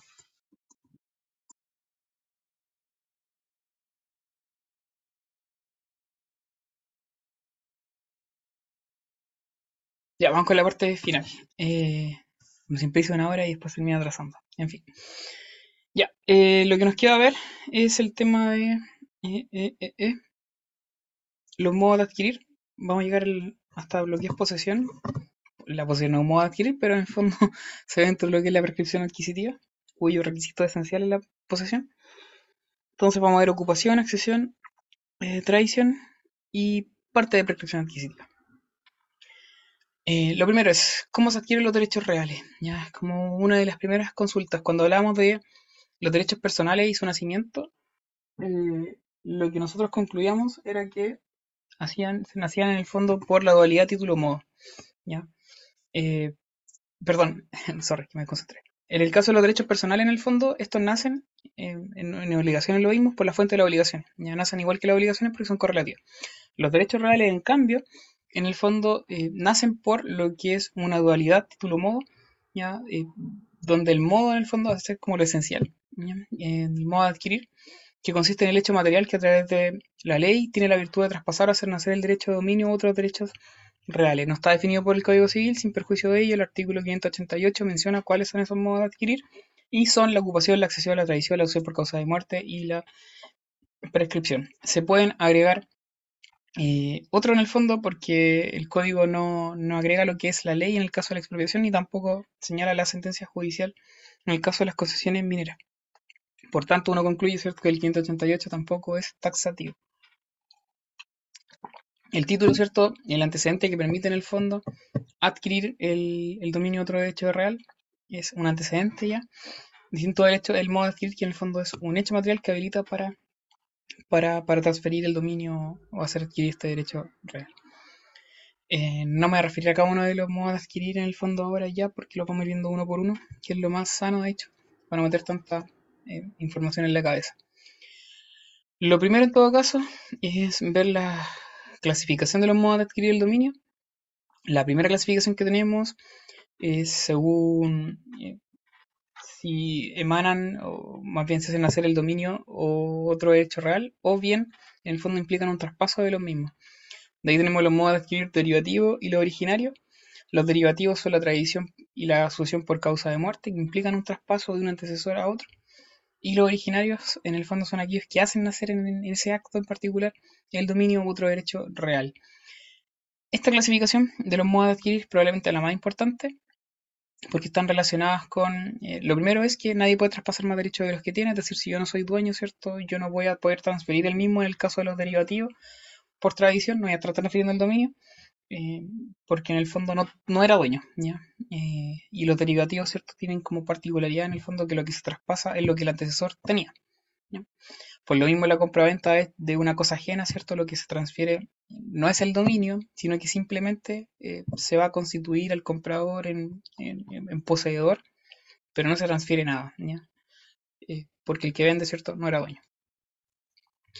Respecto de la, otra, la otra cuestión importante en este caso de, esta clasificación en modo adquirir derivativo y originario y su relación con la prueba del dominio. Y esto es probablemente lo más importante.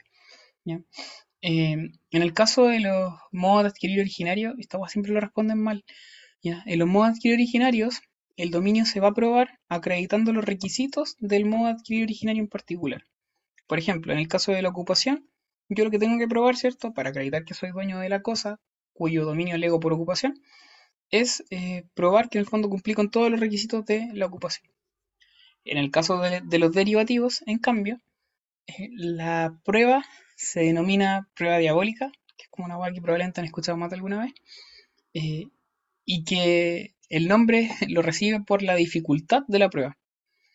Porque como el derivativo proviene de un antecesor que en el fondo era dueño, lo que tengo que hacer yo para poder acreditar mi dominio es acreditar que la persona que me transfirió el dominio también era dueño.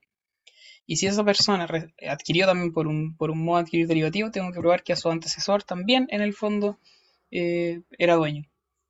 Y así voy a llegar, ¿cierto?, a una cadena interminable hasta la primera persona que adquirió la cosa en particular por un modo adquirir originario. Vamos a armar toda una cadena, ¿cierto? Y así voy a poder llegar a mi dominio en particular lo que hace que la prueba del dominio, en este caso en particular, en los modos de derivativos sea bastante compleja y pajera. Eh, por esa razón, en el fondo se, le da una solución alternativa en el fondo de estos casos y es que bastaría en el fondo la prueba de, del dominio ya por al menos un plazo de 10 años. Con eso se entendería en el fondo que la persona a lo menos puede haber adquirido por prescripción adquisitiva extraordinaria, ¿cierto? que el máximo plazo que se establece por la ley para la adquisición eh, pero, pero es como la solución alternativa, ¿vale? Eh, ya que, insisto, la prueba diabólica tiene este problema que implica una prueba interminable y a medida que van pasando los años, ¿cierto? Eh, se hace más compleja porque las propiedades se siguen transfiriendo. Luego, en la segunda clasificación de los modos de adquirir el, dominio tenemos los a título singular y a título universal, ¿vale? Hay otros que por regla general van a ser a título singular, pero eventualmente, excepcionalmente pueden ser universales como son la tradición y la prescripción. A título singular son la accesión y ocupación y a título singular o universal eh, la asociación por causa de muerte. Ahí la asociación por causa de muerte es por regla general eh, a título universal, a título singular puede serlo en el caso de los legados. En tercer lugar tenemos la clasificación a título gratuito y a título eh, gratuito u oneroso, en el sentido de que por regla general todos los modos de adquirir son gratuitos y el único que sale de esta excepción es la tradición, que puede ser gratuita u onerosa. Onerosa, por ejemplo, una compra-venta, gratuito cuando el título sea una donación. Y por último, eh, la última clasificación entre los modos de adquirir tenemos los entre vivos y por causa de muerte. Entre vivos, la regla general, y por causa de muerte, la sucesión por causa de muerte, ¿cierto? Que se estudia en sucesorio. Primer modo de adquirir en particular, ocupación.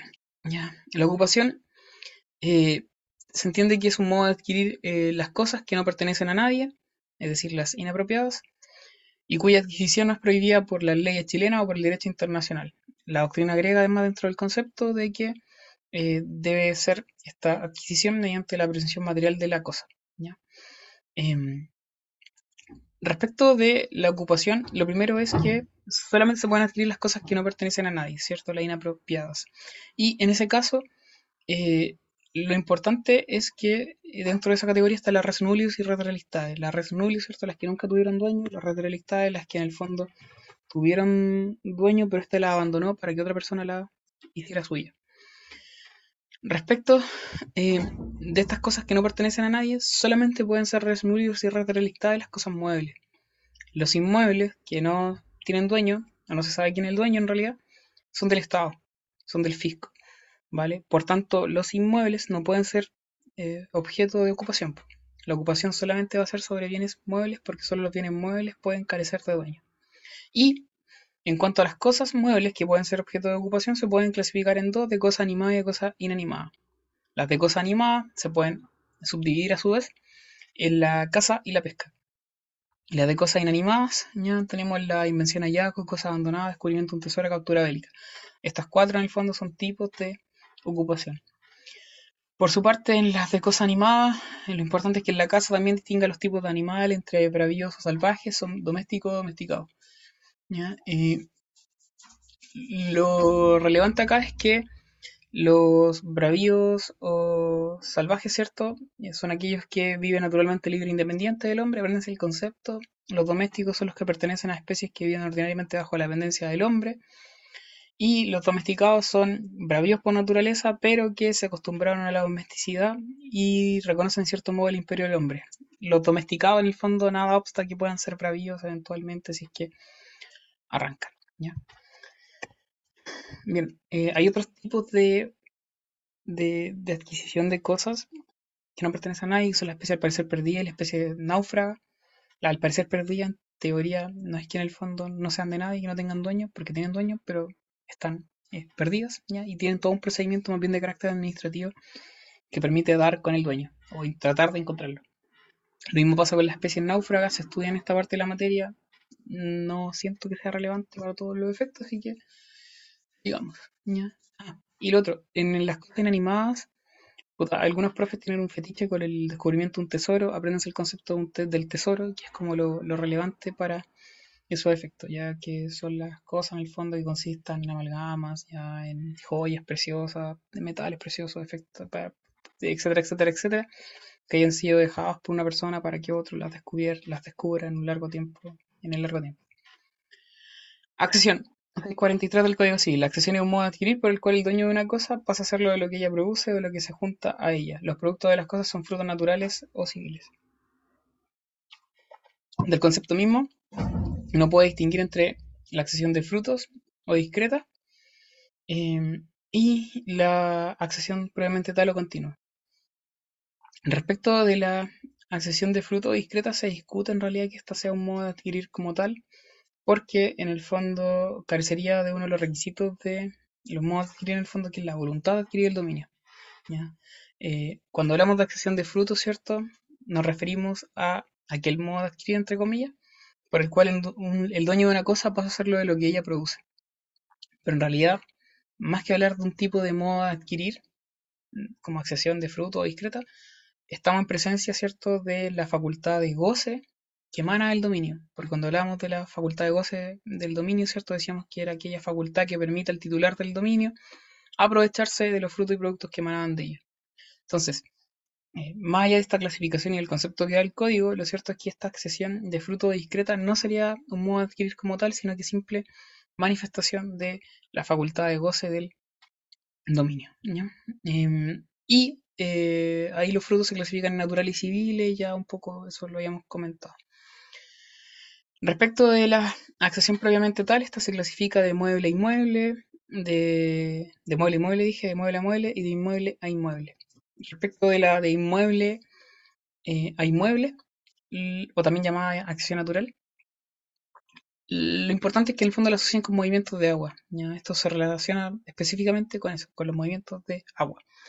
Uno es el aluvión, no confundir con la abulsión, que siempre es como la típica confusión, que no es lo mismo. Eh, el aluvión son las tierras, son aquellos casos en que las tierras son adquiridas por los propietarios. No, no mentira, no está el concepto de la diapositiva. El aluvión es aquel caso que consiste en el lento e imperceptible retiro de las aguas en el caso de los ríos o lagos.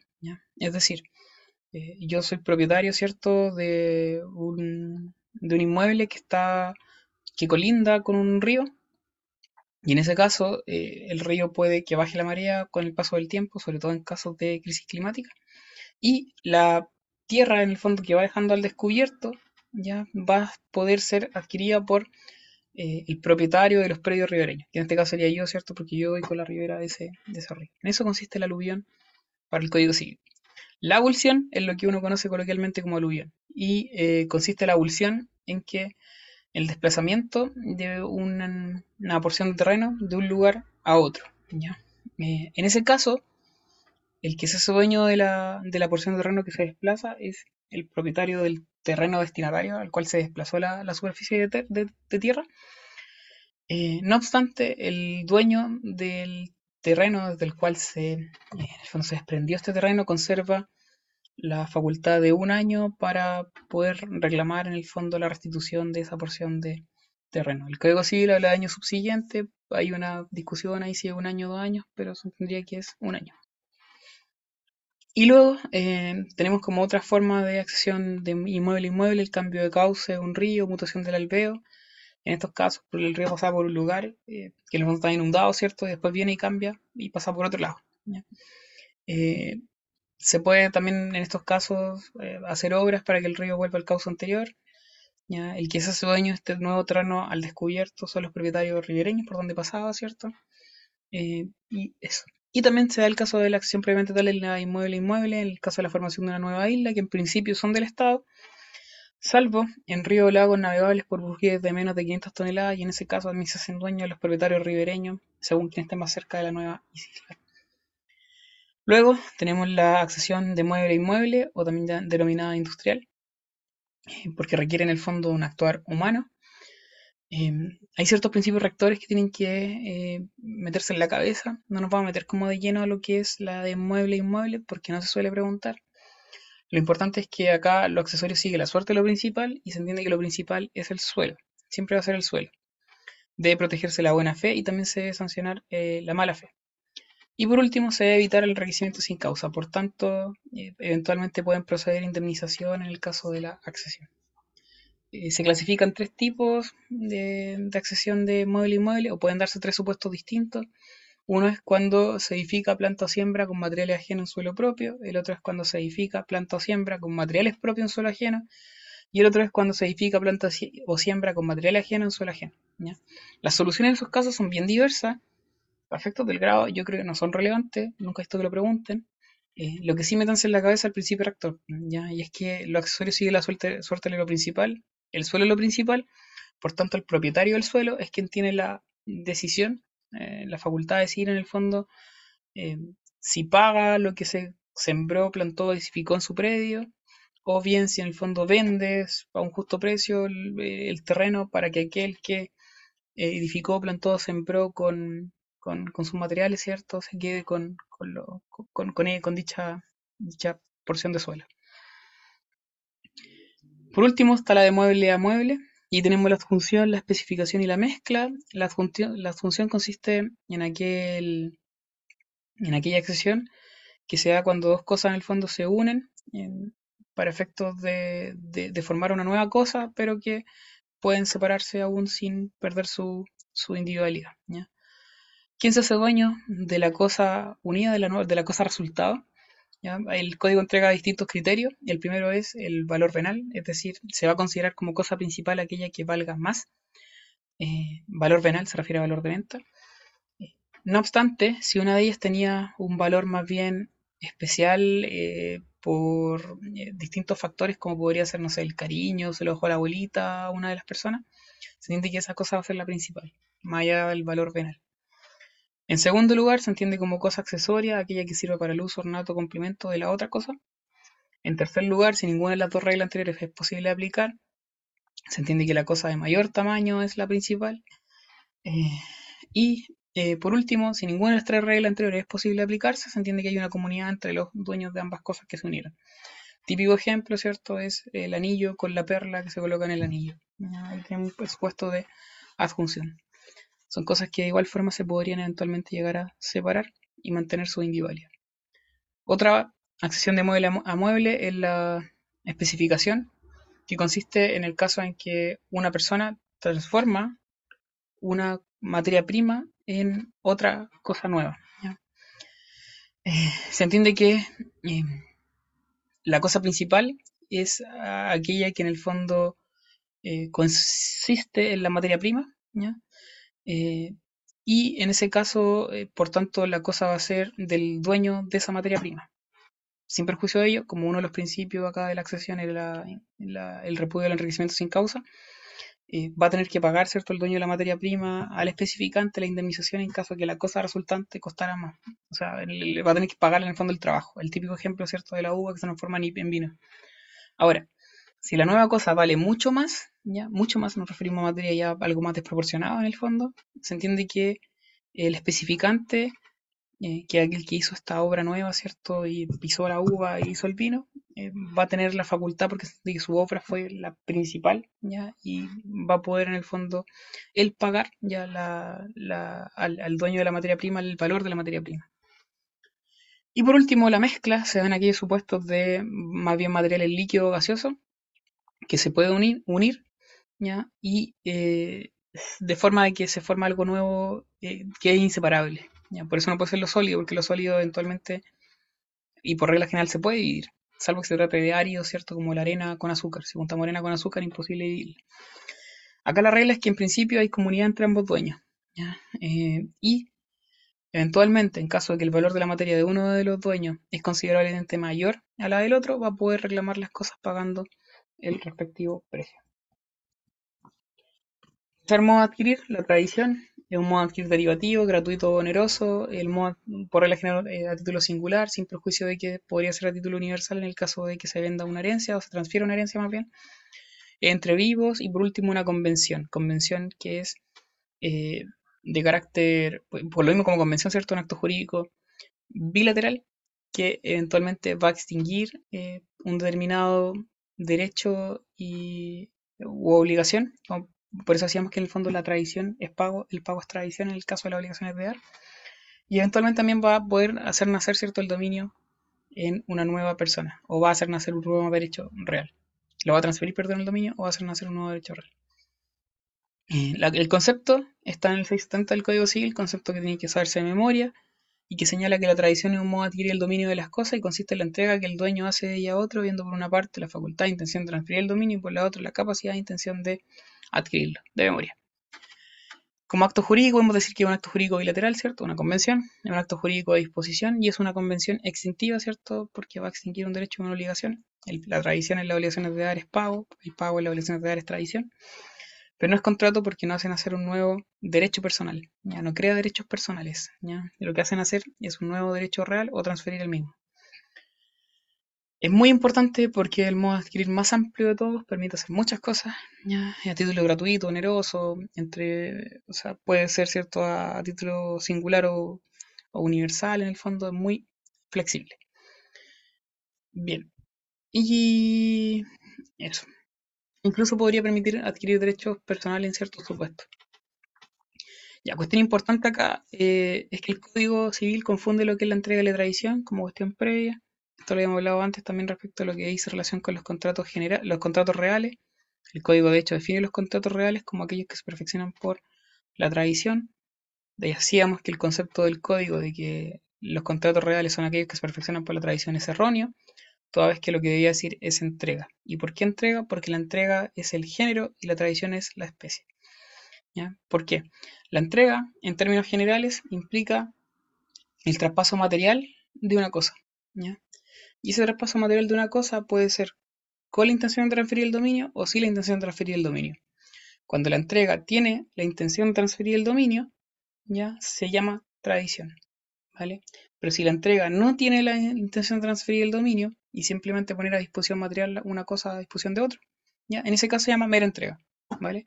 Entonces la entrega, como concepto general, uno la puede distinguir en dos. En tradición, que es la entrega más la intención de transferir el dominio, o bien la entrega sin la intención de transferir el dominio, y en ese caso es poner a disposición material nomás la cosa a favor de otra persona. Eh, en el código, en el fondo, lo que hace Andrés Bello es como usarlo indistintamente, pero eso es erróneo.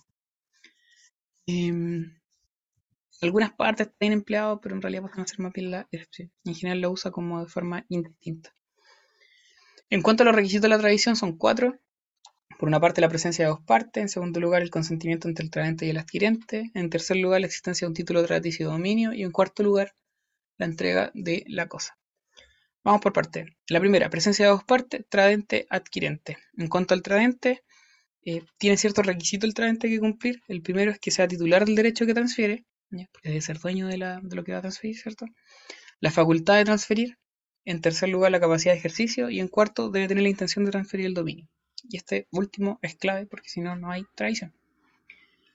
En los casos en que el tradente no sea dueño, no es titular del derecho que transfiere, se entiende que la tradición es válida. Ya eso métanselo en la cabeza. No es nula. El problema se va a dar en el tema de los efectos, en ese caso de la tradición. ¿ya?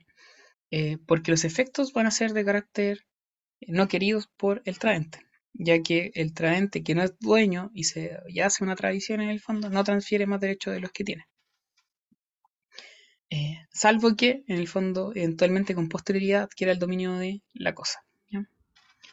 Respecto del eh, adquirente, podemos decir que tiene dos requisitos. El primero es que debe tener la facultad para adquirir el dominio, el derecho que se trate, y debe tener la intención también de adquirir. En cuanto a la facultad de adquirir, nos referimos tanto a la facultad de adquirir el dominio de la cosa como a la capacidad de ejercicio y también la intención de adquirir el dominio de la cosa. Y esto no, para todos los efectos no es tan relevante. En segundo lugar, como requisito de la tradición teníamos el consentimiento, un consentimiento que debe ser libre y espontáneo, que es como en todos los actos jurídicos. Eh, ahora, acá lo importante está en el caso del error. ¿ya? Eh, la tradición, dijimos que era un acto jurídico, ¿cierto? Bilateral una convención. Y es una convención en el fondo que igual es intuito persona. Por tanto, eh, puede haber error en la tradición, ¿ya? ya sea en la cosa adquirida perdón, en la cosa tradida, ¿ya? como también error en el título. De hecho, cuando hablamos de error en el título y en la cosa tradida, estamos haciendo un paralelo con lo que es el error esencial o obstáculo en materia de acto jurídico.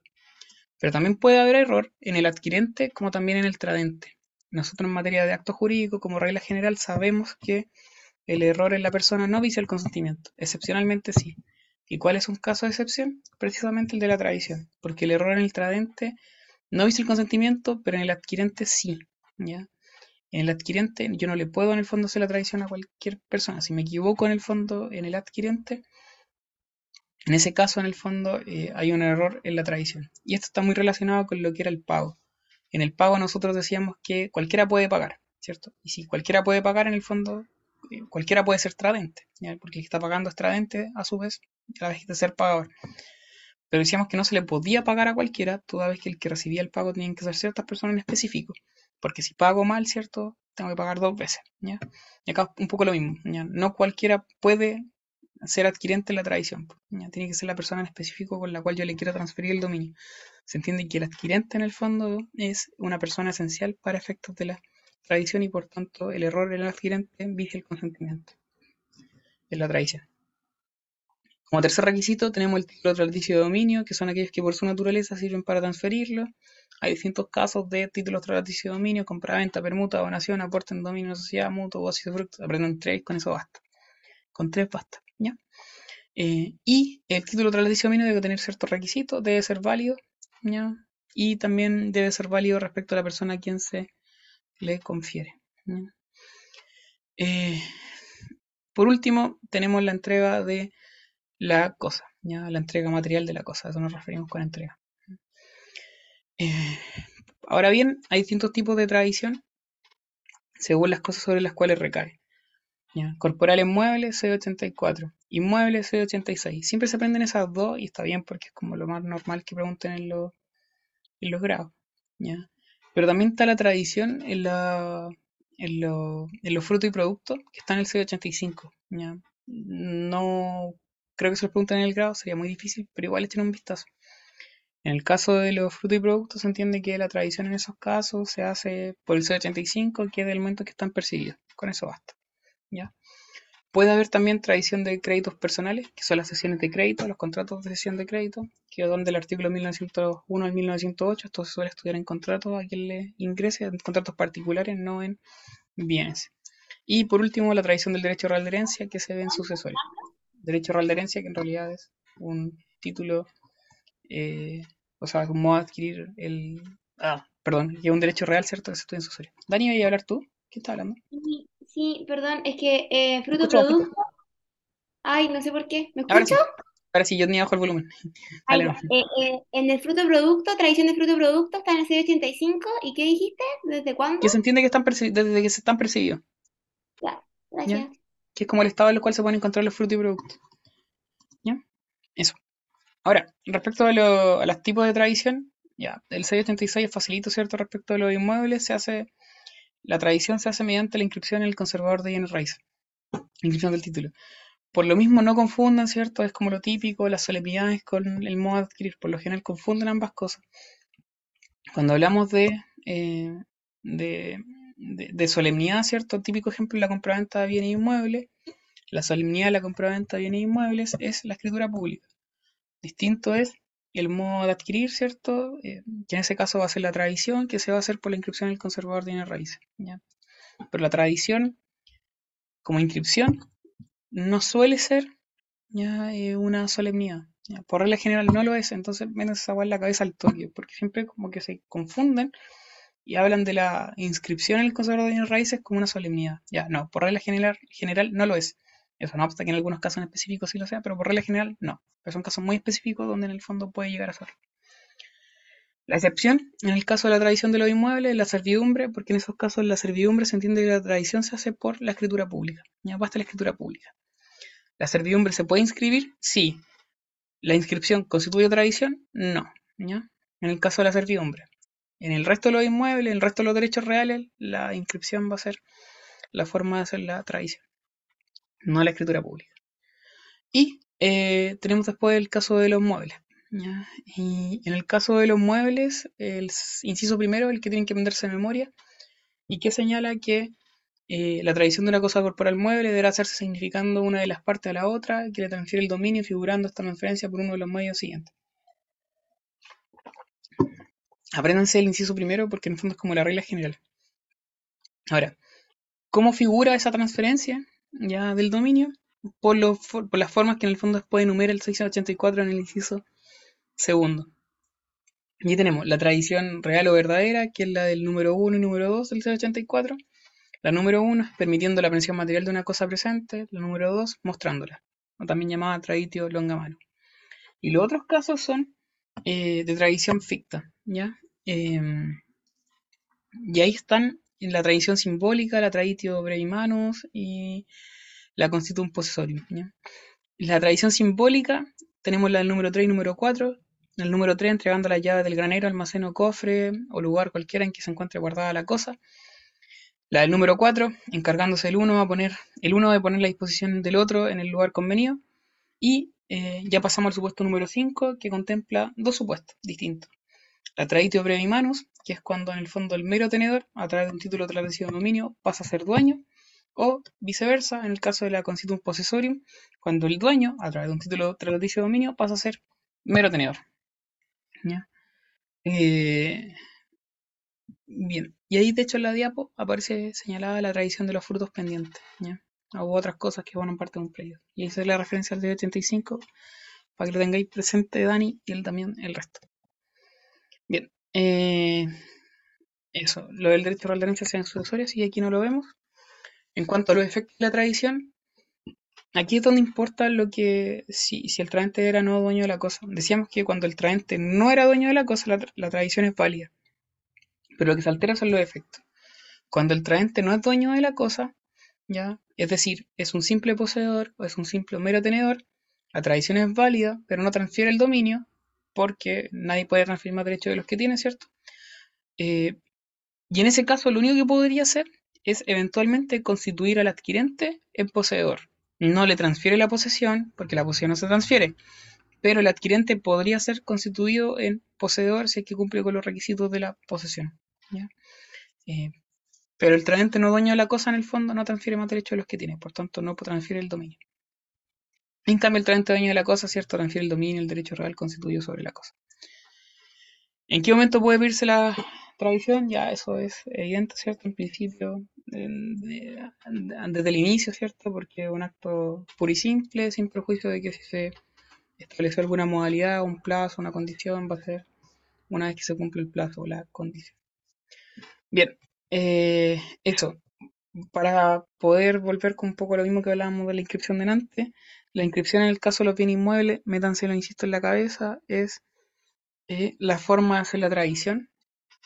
No suele ser solemnidad, salvo en casos eh, más bien excepcionales.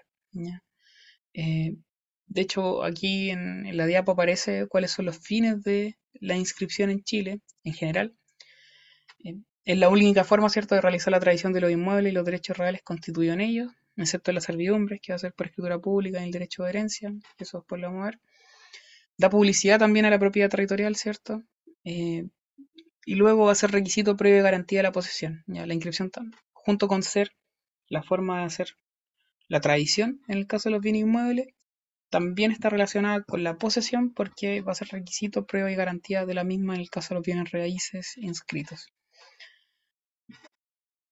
Lo otro importante, eh, como dije también, ¿cierto? Es que en ciertos casos, excepcionalmente solamente, va a ser solemnidad un acto jurídico, como por ejemplo podría ser en el uso de habitación el uso fruto entre inmuebles, por inmueble. Antes de seguir, voy a conectar al, enchufe del computador porque si no voy a quedar, eh, se va a apagar esta hora. ¿Ya? Un minuto, nada.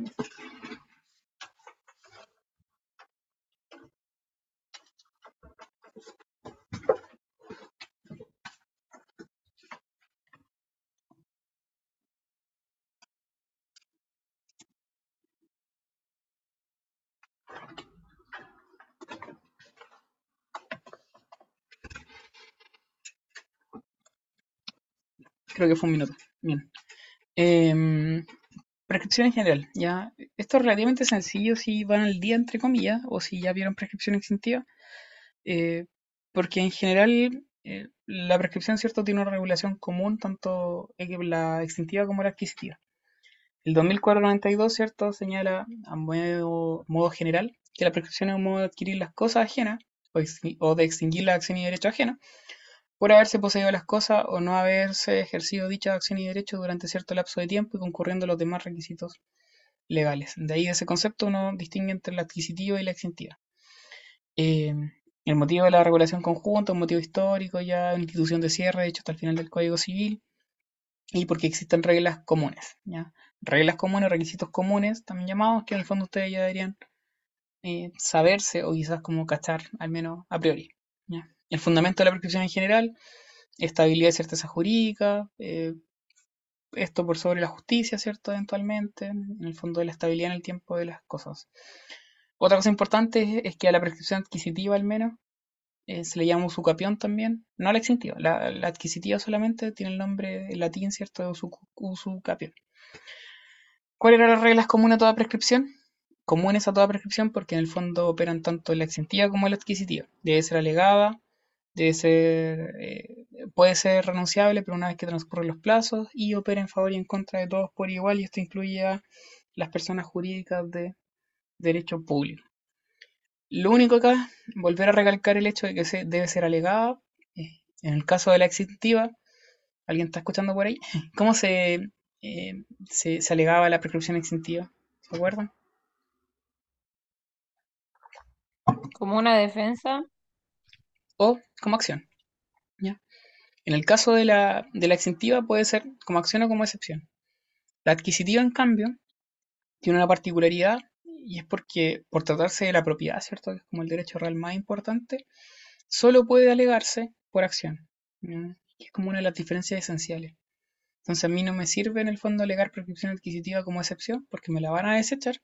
Yo lo que tengo que hacer es que si estoy demandado, ¿cierto? Demandarle convencionalmente. La mayoría de Jesús había respondido por el chat, acción o excepción. Bien. Pero la, la, adquisitiva solamente como acción. Y eso implica una demanda o una demanda reconvencional. Ahora, eh, a partir del, del 2492 uno puede sacar un concepto específico ya de la prescripción adquisitiva. Ya no como una unión, ¿cierto?, de la adquisitiva con la exentiva. Y puede decir que la prescripción adquisitiva es un modo de adquirir las cosas ajenas por haberse poseído durante cierto lapso de tiempo y concurriendo los demás requisitos legales. A partir de ello, uno puede sacar ciertos requisitos. La primera es que eh, la cosa sea susceptible de adquirirse por prescripción adquisitiva. En segundo lugar, la posesión de la cosa.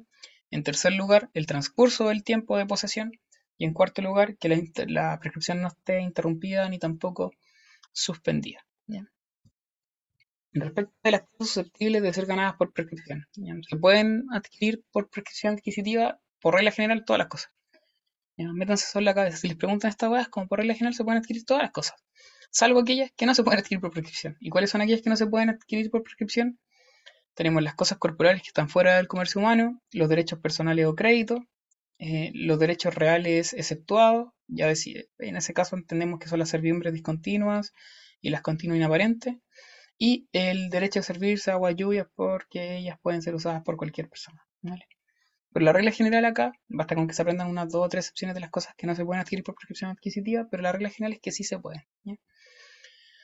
En cuanto a la posesión de la cosa, como segundo requisito, eh, lo importante en el fondo es que obviamente tienen que manejar el concepto de posesión, que es la tenencia de una cosa determinada, ¿cierto? Con ánimo de señor y dueño. Eh, se estudia más a profundidad lo que, lo que, en lo que sigue. Y hay ciertos actos que no constituyen posesión, que lo establece específicamente el Código Civil, que igual ideal es que lo manejen. Eh, por una parte, la mera tenencia nunca conduce a la prescripción, porque se entiende que la mera tenencia es indeleble, y entre paréntesis, eso implica que es inmutable. En segundo lugar, los actos de mera tolerancia de los que no resultan gravámenes. Y por último, la omisión de actos de mera facultad. Ya, si yo no hago nada respecto de la cosa, ¿cierto? No, tendríamos que en el tomar posesión.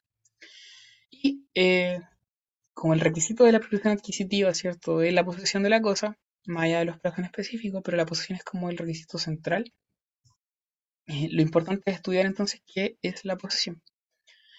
La posesión es la tenencia de una cosa determinada con ánimo de señor y dueño, sea que el que se la da por tal tenga la cosa por sí mismo o por otro que la tenga en lugar y en nombre de él. Y ese es el artículo 700 del Código Civil que hay que manejar de memoria también. ¿Qué ventajas otorga la posesión al poseedor? Eh, el poseedor se presume dueño. Hay una base para la prescripción, ¿cierto? Adquisitiva. En, tercer lugar, el poseedor va a tener acciones posesorias. Y por último, se hace dueño de los frutos en el caso de la posesión regular. La presunción de dominio acá de la posesión está en el 700 inciso segundo y lo importante es que opera tanto para el poseedor regular como para el, para el irregular. Ahora, ¿qué es un poseedor regular? A propósito de lo mismo. El poseedor regular o la posesión irregular es aquella que procede de justo título y ha sido adquirida de buena fe, aunque la buena fe no subsista después de adquirir la posesión. Eh, en este caso, ya eh, hay que agregar acá también un, una parte del concepto que no está, y es que además debe proceder la tradición en caso de ser eh, el fundamento un título tradicio de dominio. Por tanto, la posesión regular son tres los requisitos, ¿cierto? Justo título, adquisición de buena fe y en tercer lugar tradición cuando el fundamento sea un título trilaticio de dominio. Ahora, vuelvo a recalcar lo mismo, cuando se habla de buena fe es al momento de la adquisición, nada obsta que un poseedor regular esté de mala fe en caso de que haya adquirido de buena fe, pero después con el tiempo se dio cuenta de que, ups, parece que en el fondo no adquirió bien, ya, eh, pero se queda callado. En esos casos, el tipo está de mala fe, sí, pero cambia su condición de pose poseedor, y poseedor regular, no, no cambia, ya, porque al momento de adquirirlo está con posesión de buena fe. Eh, respecto de, los elementos que componen el concepto de la posesión, ¿cierto? El animus más el corpus, el corpus es la tenencia, el animus, el ánimo de señor y dueño. Eh, hay ciertas, ciertos paralelos que se pueden hacer entre la posesión y el dominio. Hay uno que es en específico importante en cuanto a la diferencia y es que el dominio es un derecho real, ¿cierto? En cambio la posesión es un hecho. Como el dominio es un derecho real, se puede transferir. Como la posesión es un hecho, no se puede transferir porque los hechos no se transfieren. ¿ya? Solamente se pueden constituir si es que se da la situación fáctica en la cual consiste la posesión, que es la tenencia de una cosa con ánimo de señor y dueño. Pero no se transfiere, ¿ya? Entonces eso métanse en la cabeza desde ya, la posesión no se transfiere. Eh, por otra parte, el dominio solo se puede adquirir por un modo de adquirir, en cambio se puede poseer por varios títulos y generan acciones distintas. Las acciones posesorias emanan de la posesión, del dominio emana la acción reivindicatoria. Eh, en cuanto a semejanza, podemos decir que se ejercen sobre cosas determinadas ambos, ambos son exclusivos y ambos proporcionan utilidades similares. Más aún hay que considerar, obviamente, que el poseedor se presume dueño, aunque no lo sea. Eh, hay ciertas cosas susceptibles de posesión, no todas lo son, ya. En este caso, lo que se habla de que no es susceptible de posesión son los derechos personales.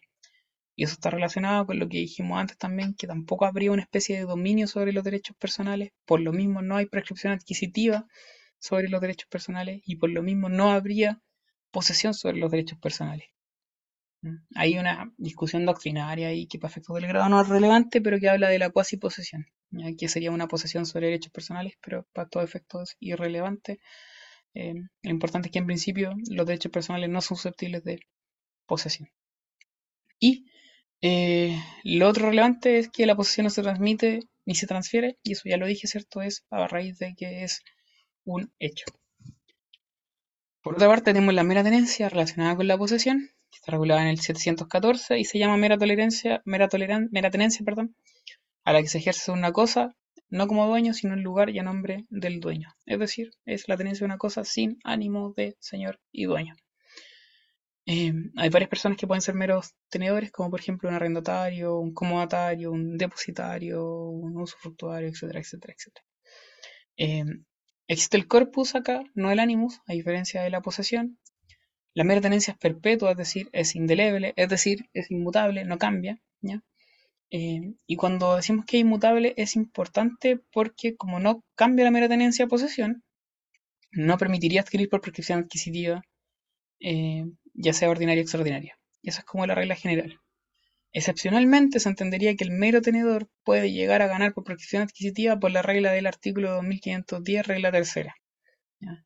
Ahora, eso como tal no es una excepción real, es más bien una excepción aparente. Entonces, la mera tenencia es indeleble, no conduce a prescripción adquisitiva.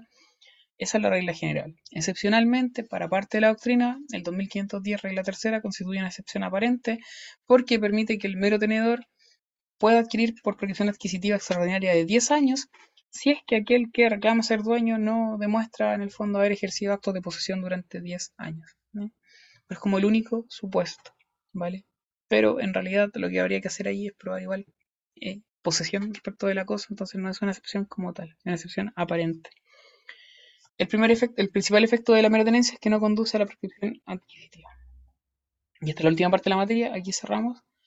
Y su relación con la clasificación de la posesión. La primera clasificación que podemos encontrar es la útil-inútil. Esta no es una clasificación legal, no emana del código. El código no se refiere a ninguna posesión útil, no se refiere a ninguna inútil.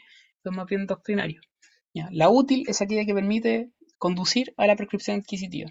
Y ahí tenemos la, la posesión regular y también la Posesión irregular.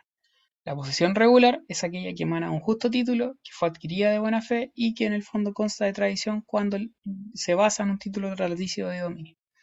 Y la posesión regular va a conducir a prescripción adquisitiva ordinaria de 2 o 5 años. En cuanto a la irregular, em, la posesión irregular es aquella que no cumple con alguno de los requisitos de la regular. Es decir, basta que no haya justo título, puede haber buena fe y tradición, pero basta que no haya justo título, o al revés. Puede que haya justo título y tradición, pero no haya buena fe, eh, y en esos casos igual estamos hablando de posesión irregular. Y esta conduce a prescripción adquisitiva de igual forma, pero de carácter extraordinaria, y se requiere un mayor plazo de tiempo, que va a ser de 10 años.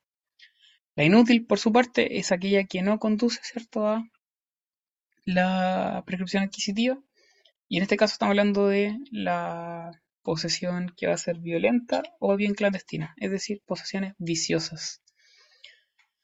Respecto de la posesión regular, eh, ¿qué podemos decir? En cuanto a los requisitos, ¿cierto? El justo título puede ser un título constitutivo, declarativo, trataticio de dominio. No va a ser justo título la, mera tenencia, porque dijimos que la mera tenencia no conduce a prescripción adquisitiva. Eh, el justo título es definido como un hecho acto jurídico que hacen hacer la posesión de una persona el código no define en realidad lo que es un título justo, pero sí menciona los títulos injustos. Y dentro de los títulos injustos, porfa, apréndanselo, está el título falsificado, el conferido por una persona en calidad de mandatario o representante legal de otra sin serlo, el título que adolece algún vicio de nulidad y el título putativo.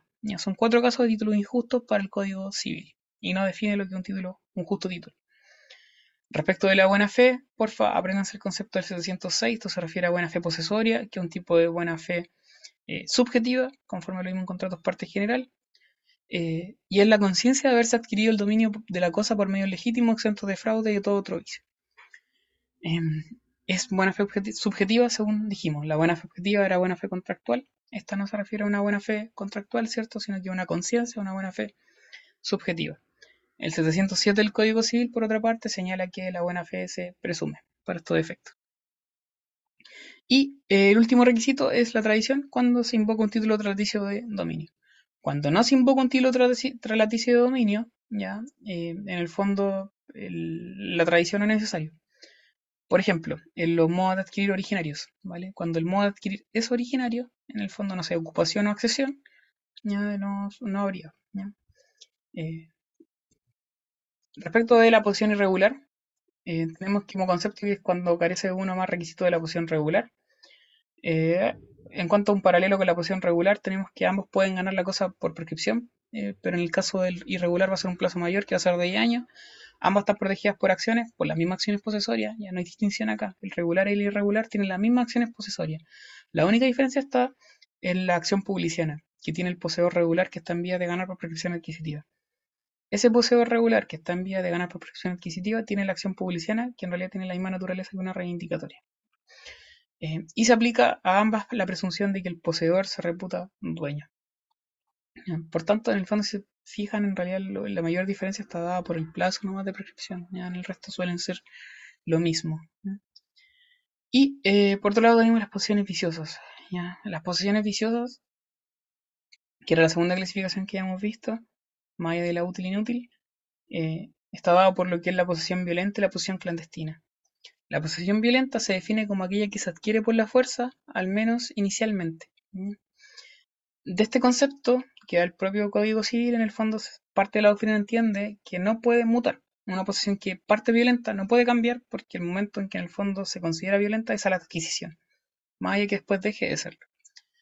Y por tanto nunca podría variar y por tanto nunca podría conducir a la prescripción adquisitiva. De ahí que se entiende que una de sus características es que es un vicio relativo y también perpetuo. ¿ya? Si usada la fuerza en el fondo, seguiría siendo violenta. Por otro lado está la posesión clandestina, que es aquella que se ejerce ocultándola del quien tiene derecho para oponerse a ella. En este caso sigue siendo un vicio relativo, ¿cierto? Porque dice relación con las personas que se pueden oponer, pero es temporal, porque la posesión clandestina se puede purgar sin ningún problema si es que se ejerce luego eh, de manera pública, sin ocultarla. Y en ese caso se entiende que cesó la posesión clandestina y por tanto ahí podría empezar a computarse un plazo de prescripción adquisitiva. Luego tenemos la teoría de la posesión inscrita, que dejamos para la próxima semana porque es más enredado que la cresta en el fondo y prefiero que tengan el cerebro eh, frío. Eh, no, no, no lleno de, palabras mías porque ya se hizo largo. Eso, lo dejamos hasta acá hoy día. Disculpen el monólogo, pero era para ver toda la materia porque era harto y, estaba atrasado con lo de interpretación hace rato. Eso, que estén bien. Chau, chau. Gracias. Gracias.